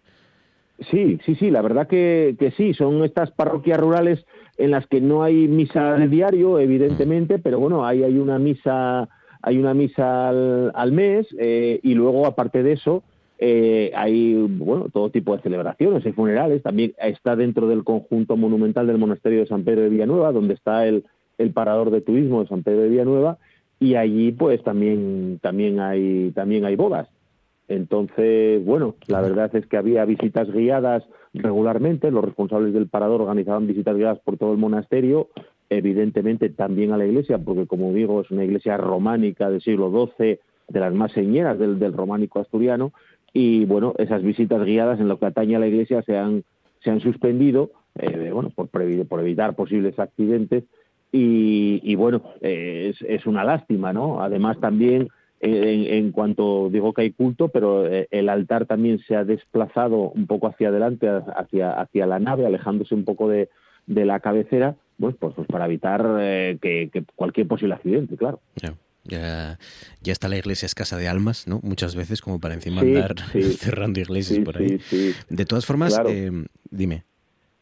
Sí, sí, sí. Estás, est estamos hablando de una iglesia, la importancia artística ya eh, y ese patrimonio, ¿cuál es? Hombre, pues lo que te comentaba es, es Monumento Nacional desde 1907, hmm. eh, levantada en el siglo XII, ya desde, desde, esa, de, desde ese siglo, en plena Edad Media, ya estaba ocupado el monasterio San Pedro de Villanueva por una comunidad de monjes benedictinos. Es una iglesia románica, bueno, tiene, tiene un tamaño importante, es de nave única y luego combinada con esa triple, triple cabecera, ese triple ábside que en el exterior, bueno, hay mucho, hay mucho elemento, hay mucho, mucha talla, eh, unos canecillos eh, con unos altos relieves muy potentes, incluso en los sillares de por el exterior del ábside se observan las marcas que dejaban los canteros para, digamos, a modo de, de firma de su trabajo. Uh -huh. eh, la verdad que es una iglesia, pues bueno, de una, una, importancia importante, claro. Qué pasada, qué maravilla. O sea que mmm, tenemos ya el valor artístico, el valor patrimonial, la claro. historia de esa iglesia y que encima tiene uso. Los, los vecinos estarán preocupados, claro, lógico, con esas grietas. Claro, porque a todo, a todo eso que tú acabas de comentar tenemos que sumar el valor sentimental claro. que la iglesia de San Pedro de Villanueva tiene para los propios vecinos de esta localidad canguesa que está a orillas del río Selia. Ellos, desde luego, eh, son conscientes de, de, de, ese problema. Muchos de ellos nos reconocían que no iban a misa asiduamente, pero algunas de, los, de las vecinas de más edad que sí suele ir, pues ella decía que, hombre, que sufría al ver al párroco ahí diciendo la misa, eh, a ver si le iba a tener algún accidente, ¿no? Y luego ellos lo que nos comentan, estamos ya en pleno otoño, a las puertas del invierno, eh, veremos a ver cómo viene, pero bueno, la lluvia desde luego tampoco va a ayudar a, en nada a que esas grietas no puedan ir a, a, más, ¿no? Entonces ellos desde luego están bastante preocupados y, y es que incluso eh, para ellos el monasterio de San Pedro de Villanueva es que incluso muchos de ellos allí estuvo la escuela de, de, Villanueva hace, hace décadas, dejó de, dejó de estar allí en 1975. Muchos fueron a la escuela allí, por eso ellos lo consideran casi como si fuera su propia casa. No me extraña. No me extraña. Recuerden, estamos hablando de la iglesia de San Pedro de Villanueva, eh, que data del siglo XII, XII y que fue declarado sí, sí. monumento nacional en 1907 y que tiene unas grietas preocupantes, sobre todo que preocupan a sus vecinos por todo lo que nos está contando claro. Javi Caso. La, la, iglesia a quién pertenece, Javi? Pues mira, la, la iglesia, eh, bueno, pertenece evidentemente a la, a la, diócesis de Oviedo, está, como te decía, integrada en ese conjunto monumental que es el monasterio de San Pedro de Villanueva, que estuvo en desuso prácticamente a lo largo de todo el siglo XX, salvo ese uso escolar que tenía una, una, parte, y luego en los años, en los años 90 fue cuando se cedió eh, la mayor parte del monasterio, salvo la iglesia, fue cedida a paradores de turismo y ahí fue donde entre 1995 y 1997 se construyó ese parador de turismo de, de Cangas de Onís que se inauguró en 1998. ¿Qué pasa? Que las actuaciones del parador se ciñeron a la parte del edificio que se cedió, o sea, todo el resto del monasterio, salvo la iglesia. Evidentemente, el paso de los años han ido haciendo mella en la conservación de lo que es la, la iglesia y de ahí que ahora nos encontremos con, con, ese, con ese problema, claro. Qué, qué lástima, ¿eh? Qué lástima. Pues sí, Eh, sí, sí. Por, por lo tanto, ¿a quién, ¿a quién correspondería mm, iniciar esa conservación o la restauración? ¿O al Principado, Claro, al Ministerio? Claro, yo entiendo que, que tendría que ser que tendría que ser cultura, ¿no? Eh, desde luego quien tutela quien tutela la conservación del patrimonio histórico artístico en Asturias es el Principado de Asturias. Eh, desde el Obispado el otro día que yo, bueno, evidentemente pregunté por cómo estaba la situación, el Obispado eh, ellos son conscientes del problema, lo, lo han notificado a Cultura, nos comentaban que las dietas se estaban monitorizando, se estaba haciendo una supervisión de, ese tema. Ahora, claro, lo, que no hay, en principio todavía no sabe si hay alguna actuación en marcha, que desde luego sería lo más deseable, tratar de que ese problema, esas grietas, eh, eso, eso se reparara, ¿no? Y- y que la iglesia pues pudiera de nuevo volver a ser visitada, porque ya te digo, es muy, muy interesante. Ojalá. Ojalá. Las grietas en la iglesia de San Pedro de Villanueva que nos preocupan y mucho y, y por todas esas razones, ¿no? La primera, la, la artística, la patrimonial, la sentimental también de los vecinos Claro, claro. y, y Sí, luego, sí. hombre, que es una iglesia que están usando todavía algunos vecinos, ¿no? Eh, y que Efectivamente. no de misa diaria, Sí, pero bueno, que, que se celebran bodas, que se celebran funerales y, y una y esa misa al mes, ¿no? O sea que Eso es, y en materia de, bueno, en materia, estamos en un concejo como Cangas de Onís, un concejo eminentemente turístico y forma parte de ese patrimonio histórico-artístico del concejo eh, verdaderamente eh, interesante, claro. Fíjate que tengo yo allí la, la capillina de la Concha de Artedo, eh, que está medio caída también, el, el techo de, o parte Ah. del techo, sí, sí, sí, sí, sí, como no nos La de la regalina, ¿no? No, no, no, no, en la Concha, Concha Artedo. ahí en la, la Madalena, en la Madalena. Sí, Eh, porque digo la Concha Artedo, pero bueno, el, el barrio tal No, estaba yo, estaba confundiéndome con Cadaveu. Claro, claro, claro. En la Madalena hay, hay una capillina allí pequeñina, eh, no, no, eh, pues, pero bueno, pues, oye, eh, tam- también tiene mm, eh, mucho valor sentimental porque era de cuando Claro. nos juntábamos allí, cuando se iba a misa de vez en cuando y para alguna celebración, el día de, de la patrona y estas cosas, y, y se hacía pues eh, incluso alguna marcha por ahí con, con, con la con la imagen de la Virgen y eso eh, Claro. y, y es verdad que, que, bueno que tiene mucho valor sentimental en este caso seguro más sentimental que, eh, que, que de otra manera o que artístico pero también esas Claro. es que tenemos iglesias muy antiguas ¿no? en, en las Claro. esquinas de nuestros barrios y de nuestros pueblos muchas Sí, era lo, que, era lo que tú comentabas al principio, hay un patrimonio ingente y, hombre, uno entiende que no hay recursos para estar atentos a todo a la vez. Pero bueno, eh, yo creo que en este caso, y sin desmerecer a otros sitios, bueno, yo creo que San Pedro de Villanueva exige exige una atención seria y, e, e- e inmediata porque bueno por, por prevenir males mayores evidentemente. Así es. Javi Caso cuídate amigo que tengas una empiezas turno o terminas ¿Cómo, cómo... termino termino terminé hoy terminé hoy pues sí. nada a descansar Sí, que sí. te lo has ganado compañero. Muchas gracias abrazo Marcos fuerte Javi gracias. Vale un abrazo. nos vemos la semana que viene. Hasta luego Y las peñas, el presidente del Real Madrid las utilizan pues para estos actos multitudinarios que sirven para... Pero pasando por la taquilla del parque de atracciones, el presidente del Real Madrid sabrá por qué. Porque, porque él, es, eh, él es accionista del parque de ¿A atracciones. título personal o una de sus empresas? Una de sus empresas. ¿Qué pero empresa? eh, eh, la empresa de Florentino Pérez ACS. ¿Qué empresa? Pues ahora mismo no sé Pues decir. cuando se dice hay que tener todos los datos porque de lo único que vivimos es de la credibilidad. Cuando uno de mis profesionales da una noticia, esa noticia tiene que estar debida y auténticamente ratificada y contrastada. Yo le pregunto, ¿ha comprobado usted ese dato? Que el señor... ¿Ha comprobado usted el dato si el señor Pérez, a título particular o una de sus empresas, es accionista del parque de atracciones? El señor Pérez tiene acciones desde hace mucho tiempo del parque ¿A nombre de quién? De las empresas del señor ¿Y Pérez. de qué empresa? La que ahora mismo no tengo el nombre. Pues espero con urgencia y antes de que termine el partido que me pueda usted dar ese nombre para que no quede usted en mal lugar.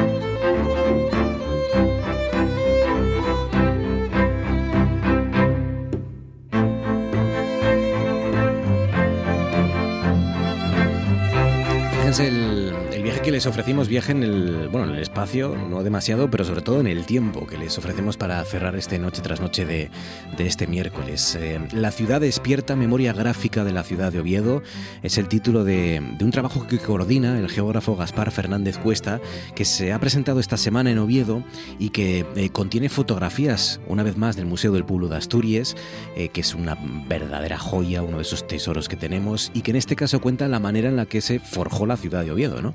El libro está publicado por De la Llama Editorial y contiene imágenes e historias desde 1858 hasta 1978, así que no se lo pierdan porque seguro que muchos de ustedes van a conocer los rincones y las plazas y las calles de las que nos va a hablar Gaspar Fernández Cuesta. Gaspar, buenas noches.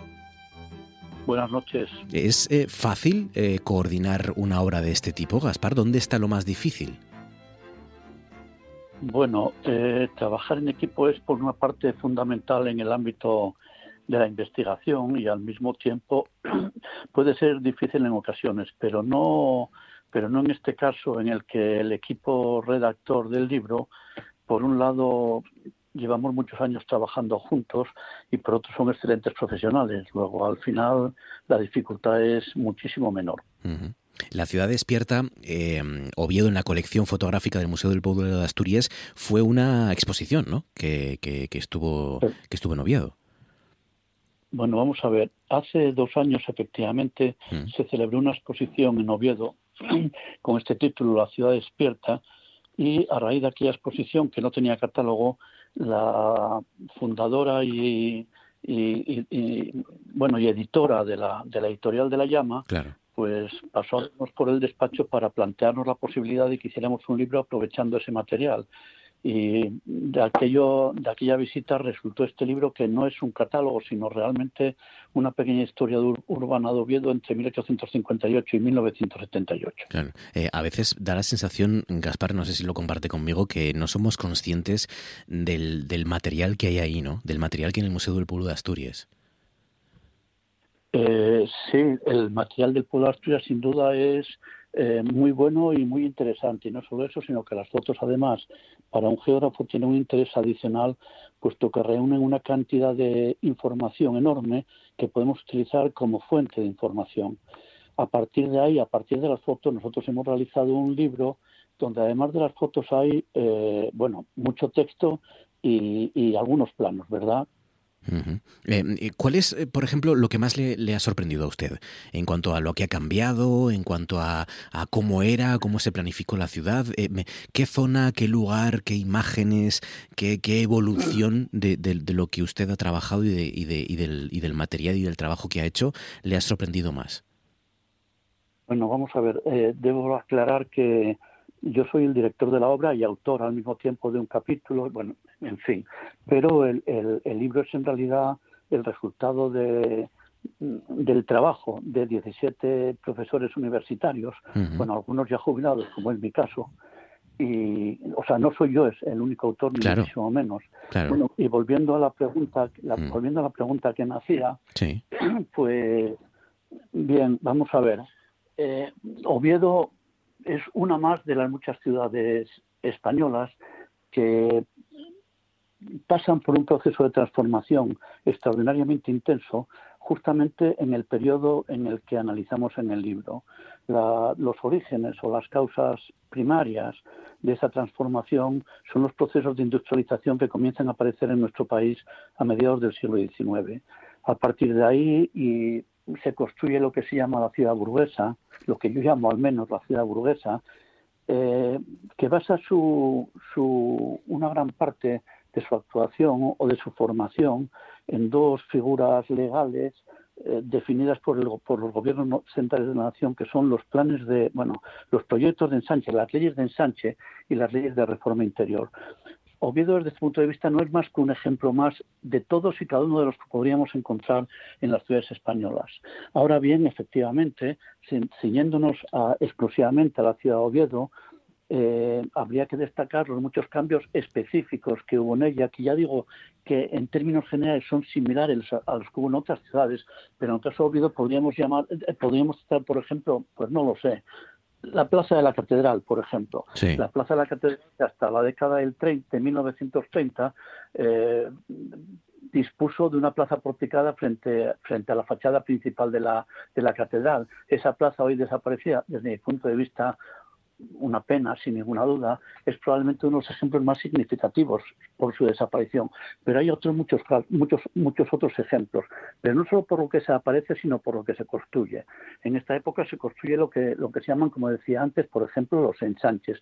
Oviedo no tiene un ensanche propiamente dicho, pero sin embargo sí que tiene eh, una parte de la ciudad que responde a lo que eran eh, las características generales de los ensanches en, en, otras ciudades españolas, ¿verdad? Y su ensanche tiene, bueno, pues eh, cosas muy identitarias, muy, muy significativas, como son, por ejemplo, el campo de San Francisco o la Queuría, dos de los emblemas de la ciudad aparte, bueno, no lo sé, y muchas más cosas, pero bueno, tampoco, no sé si merece la pena. Claro que sí, porque es muy interesante, eh, Jaspar. Por ejemplo, eh, eh, creo haberle entendido respecto a esa plaza, ¿no? De la, de la plaza de la catedral. Antes, hay que imaginarnos, tenemos que imaginarnos antes las, las casas muy pegadas, ¿no? A la fachada de la catedral, o, eso es más antiguo todavía. No, no, no, eso es de la época, efectivamente. Vamos a ver las ciudades históricas, antes de, las transformaciones de las que hablaba antes, que se producen a partir de mediados del siglo XIX, esas ciudades están construidas conforme a cánones y necesidades muy distintas a las actuales. Hay que tener en cuenta, por ejemplo, que la mayor parte de, las ciudades, y es el caso de Oviedo, tenían una, muralla o una cerca, como es el caso, ¿verdad? Dentro, las cercas eran muy caras de construir y delimitaban un espacio muy preciso. Había que aprovechar el interior del espacio de la mejor forma posible. Esa es una de las muchas razones, aparte de las de que no existían las mismas necesidades de circulación que existen en la actualidad, digo que esa es una de las mismas de las, de las razones que podrían explicar la forma en la que se ocupaba el espacio en el interior de los cascos. Era una, era, era una ocupación abigarrada, una ocupación muy densa. ¿De acuerdo? Sí. Y y bueno, de, esta ocupación, resultante por otro lado que se llama el crecimiento orgánico, resultaban unas calles estrechas y muy pocos espacios libres. A mí siempre me sorprendió la magnitud, las dimensiones de la plaza de la catedral, que son absolutamente inadecuadas para lo que es un casco histórico tradicional. Y es precisamente en la década de 1930, o sea, hace cuatro días, se tiró esa plaza, que por cierto es una plaza porticada muy bonita, como se puede comprobar en algunas de las fotos que aparecen en el libro. Em, eh, también es interesante, por ejemplo, em, e, en ese paisaje urbano de Oviedo que, comienza a cambiar a mediados del siglo XIX, la, implantación, claro, de la fábrica de gas, ¿no? Eh, fábrica de gas y electricidad o la fábrica de armas de la Vega, ¿no? Y que, que, que, también, fíjense, fíjese, tantos años después sigue estando de actualidad y sigue siendo todavía, eh, em, bueno, protagonizando, ¿no? Un poco el cambio de la ciudad. Bueno, vamos a ver. Las fábricas el proceso de industrialización, la industria lo que genera es un aumento espectacular de los rendimientos, de los rendimientos en la producción, tanto de bienes industriales como de bienes, de bienes agrarios. Bien, esta extraordinaria eh, capacidad para producir transforma absolutamente la sociedad. Y al transformar la sociedad, transforma una de las mayores creaciones de la humanidad, que son las ciudades. ¿De acuerdo? Por lo tanto, las fábricas, claro que son elementos fundamentales, más, más que eh, elementos transformadores en sí mismos son síntomas eh, de, las causas que generan la transformación de la ciudad existente. Por supuesto, la llegada de las fábricas a su vez va a generar nuevos paisajes, pero si se fija, tanto en el caso de la fábrica de gas como en la fábrica de armas que usted cita están en la zona extramuros. Si bien es cierto que la fábrica de armas eh, utiliza el espacio que ocupaba uno de los antiguos conventos que se encontraban en extramuros de la ciudad. Hay que mm, también reivindicar esta obra, Gaspar, eh, La ciudad despierta, como, como a partir de ahora un lugar al que pueden acceder, ¿no? Todo aquel que quiera conocer mejor los paisajes geográficos de Oviedo, todo aquel que quiera consultar cómo se forjó la propia ciudad, tiene en esta obra, ¿no? Una, un lugar al que, al que acudir, ¿no? Sí, a mí de eso no me cabe ninguna duda, sinceramente. Los autores del libro son excelentes profesionales con una cualidad, además, que yo creo que añade valor al libro, a los textos y al conjunto del libro, ¿verdad? Y es que la mayor parte de los autores es gente bueno, pues con 25 o 30 años de experiencia, de manera tal que lo que se plasma en el libro son síntesis, eh, eh, síntesis del saber acumulado durante muchos años. Esto, esto yo creo que le da un valor extra a los textos y un valor extra por su capacidad de explicar los paisajes urbanos que se describen en los textos y que se pueden ver muchos de ellos a través de las fotografías y de los planos que acompañan a esos textos, ¿verdad? Mm, claro. Eh, la calidad arquitectónica y urbanística de Oviedo eh, es, es superior a, la de otras ciudades de España, Gaspar, o, es que o es que queremos mucho nuestra capital y, la conocemos mejor. Vamos a ver, eh, es cierto que la calidad arquitectónica de Oviedo es elevada, está por encima la, herencia de esta época, ¿eh? está por encima de la que podemos observar en, otras ciudades españolas, pero sobre todo lo que tiene Oviedo es que posee una enorme uniformidad en lo que se refiere a la forma en la que el modelo de construcción de la ciudad burguesa se plasma en, nuestra ciudad de Oviedo pensemos, por ejemplo, en una ciudad como Valladolid o como, no lo sé, pienso en Valladolid porque es una ciudad, o, Gijón mismamente, ¿no? Es, no, no es distinto. En, en, Valladolid, por ejemplo, que tiene una riqueza monumental extraordinaria, eh, la construcción eh, de la ciudad burguesa es mucho más anárquica y al final el conjunto de la ciudad burguesa es mucho menos uniforme de lo que lo es en Oviedo. Ah. Eso es lo que yo quiero decir cuando digo que eh, Oviedo tiene mucha calidad. Y es cierto que la tiene, pero sobre todo porque es un modelo. Dentro de 500 años, si es que todavía existe la ciudad, esta y otras, y viniera un visitante, podría ver que Oviedo resultaría un buen modelo de lo que fue la construcción de la ciudad burguesa en España entre 1850 y 1950. no sé si me explico. Claro, claro, claro, claro, sí, sí. Como referencia en ese aspecto, ¿no? Eh, es, un, porque tiene modelo. edificios de mucha calidad, ¿eh? Pero es. que además, por mm. ejemplo, durante la durante el desarrollismo, a partir de 1959, con el plan de estabilización, como usted sabe, que hay un boom inmobiliario en las ciudades españolas, en Oviedo su influjo es mucho menor que en otras ciudades, entre otras cosas porque eh, en esa época la industrialización de Oviedo es mucho menor que, lo que ocurre, por ejemplo, en el Valladolid que citaba antes, en Gijón o en, o en Vigo, por ejemplo, por poner unos ejemplos, ¿no? Y entonces en Oviedo, en, Oviedo permanece y, sobre, y sobresale por encima de todo esa edificación de calidad que, se había hecho con anterioridad. Y al mismo tiempo no hay los destrozos eh, que, que, se generan en otras muchas ciudades españolas. Claro, claro. Y ya la última, eh, Gaspar, eh, una, una, opinión personal, le pregunto, ¿por dónde cree usted que debería crecer o que puede crecer la ciudad de Oviedo? ¿Dónde es, cuál es el lugar que tiene a lo mejor más, más potencial ¿no? o más posibilidades? Bueno, esto, esto es opinión. Yo no, no me gusta dar opinión. Bueno, no me gusta. Claro que doy opiniones como todo el mundo. Claro. Pero bueno, así en público general no sé si yo estoy capacitado para ello. Sin embargo, le voy a decir una cosa ya que me hace, esta pregunta. Sí. Es, un punto de vista, es un punto de vista estrictamente personal. Claro. Pero mire, Oviedo tradicionalmente creció en parte hacia arriba, hacia la montaña, hacia el sur. Y sin embargo, últimamente lo está haciendo hacia el norte, hacia la parte llana. Esto era así porque se consideraba que las partes altas eran tenían más calidad de vida que las bajas. Pero sin embargo, a mí me sorprende una cosa, y es que eh, se intentó llevar el centro de Oviedo hacia arriba con dos proyectos que yo creo que todos conocemos y no voy a citar, y sin embargo fracasaron. Y sin embargo, ahora se está intentando llevar la ciudad, o la, se está intentando llevar o simplemente está creciendo, no lo sé, hacia abajo, hacia el norte, y curiosamente yo creo que el éxito es infinitamente mayor. Y es que efectivamente, olvido que a mí me pareció siempre como la ciudad, o la llamaba, ¿no? Como la ciudad de la montaña, porque es una ciudad con muchísimas cuestas, como usted sabe. No hay muchas ciudades en España. Cuenta que es mucho más pequeña Vigo, pero pocas más, o si es que hay alguna. Pues sin embargo, ahora es lo que está buscando es la llanura, que es, no lo sé, y creo que tiene éxito. Pero bueno, es una opinión. ¿eh? Muy interesante, muy interesante, Gaspar, su opinión y, y la charla a partir de La ciudad despierta, memoria gráfica de la ciudad de Oviedo de 1858 a 1978, este excepcional trabajo coordinado por el geógrafo Gaspar Fernández Cuesta, en el que están hasta 17 personas, creo que son 16 geógrafos y un historiador, así que desde, desde ahora pues una, una obra de referencia. Gaspar Fernández Cuesta, enhorabuena Gaspar y gracias por contárnoslo. Un saludo. Gracias a ustedes, adiós. Un abrazo. Con Gaspar y con la ciudad de Oviedo y con su pasado y con su futuro, cerramos esto que ha sido noche tras noche. Y recuerden que la radio continúa hasta que llegue la nuestra y que yo les espero mañana a partir de las 9 para hacerles compañía. Gracias por confiar en nosotros, gracias por trasnochar. Feliz noche y hasta entonces.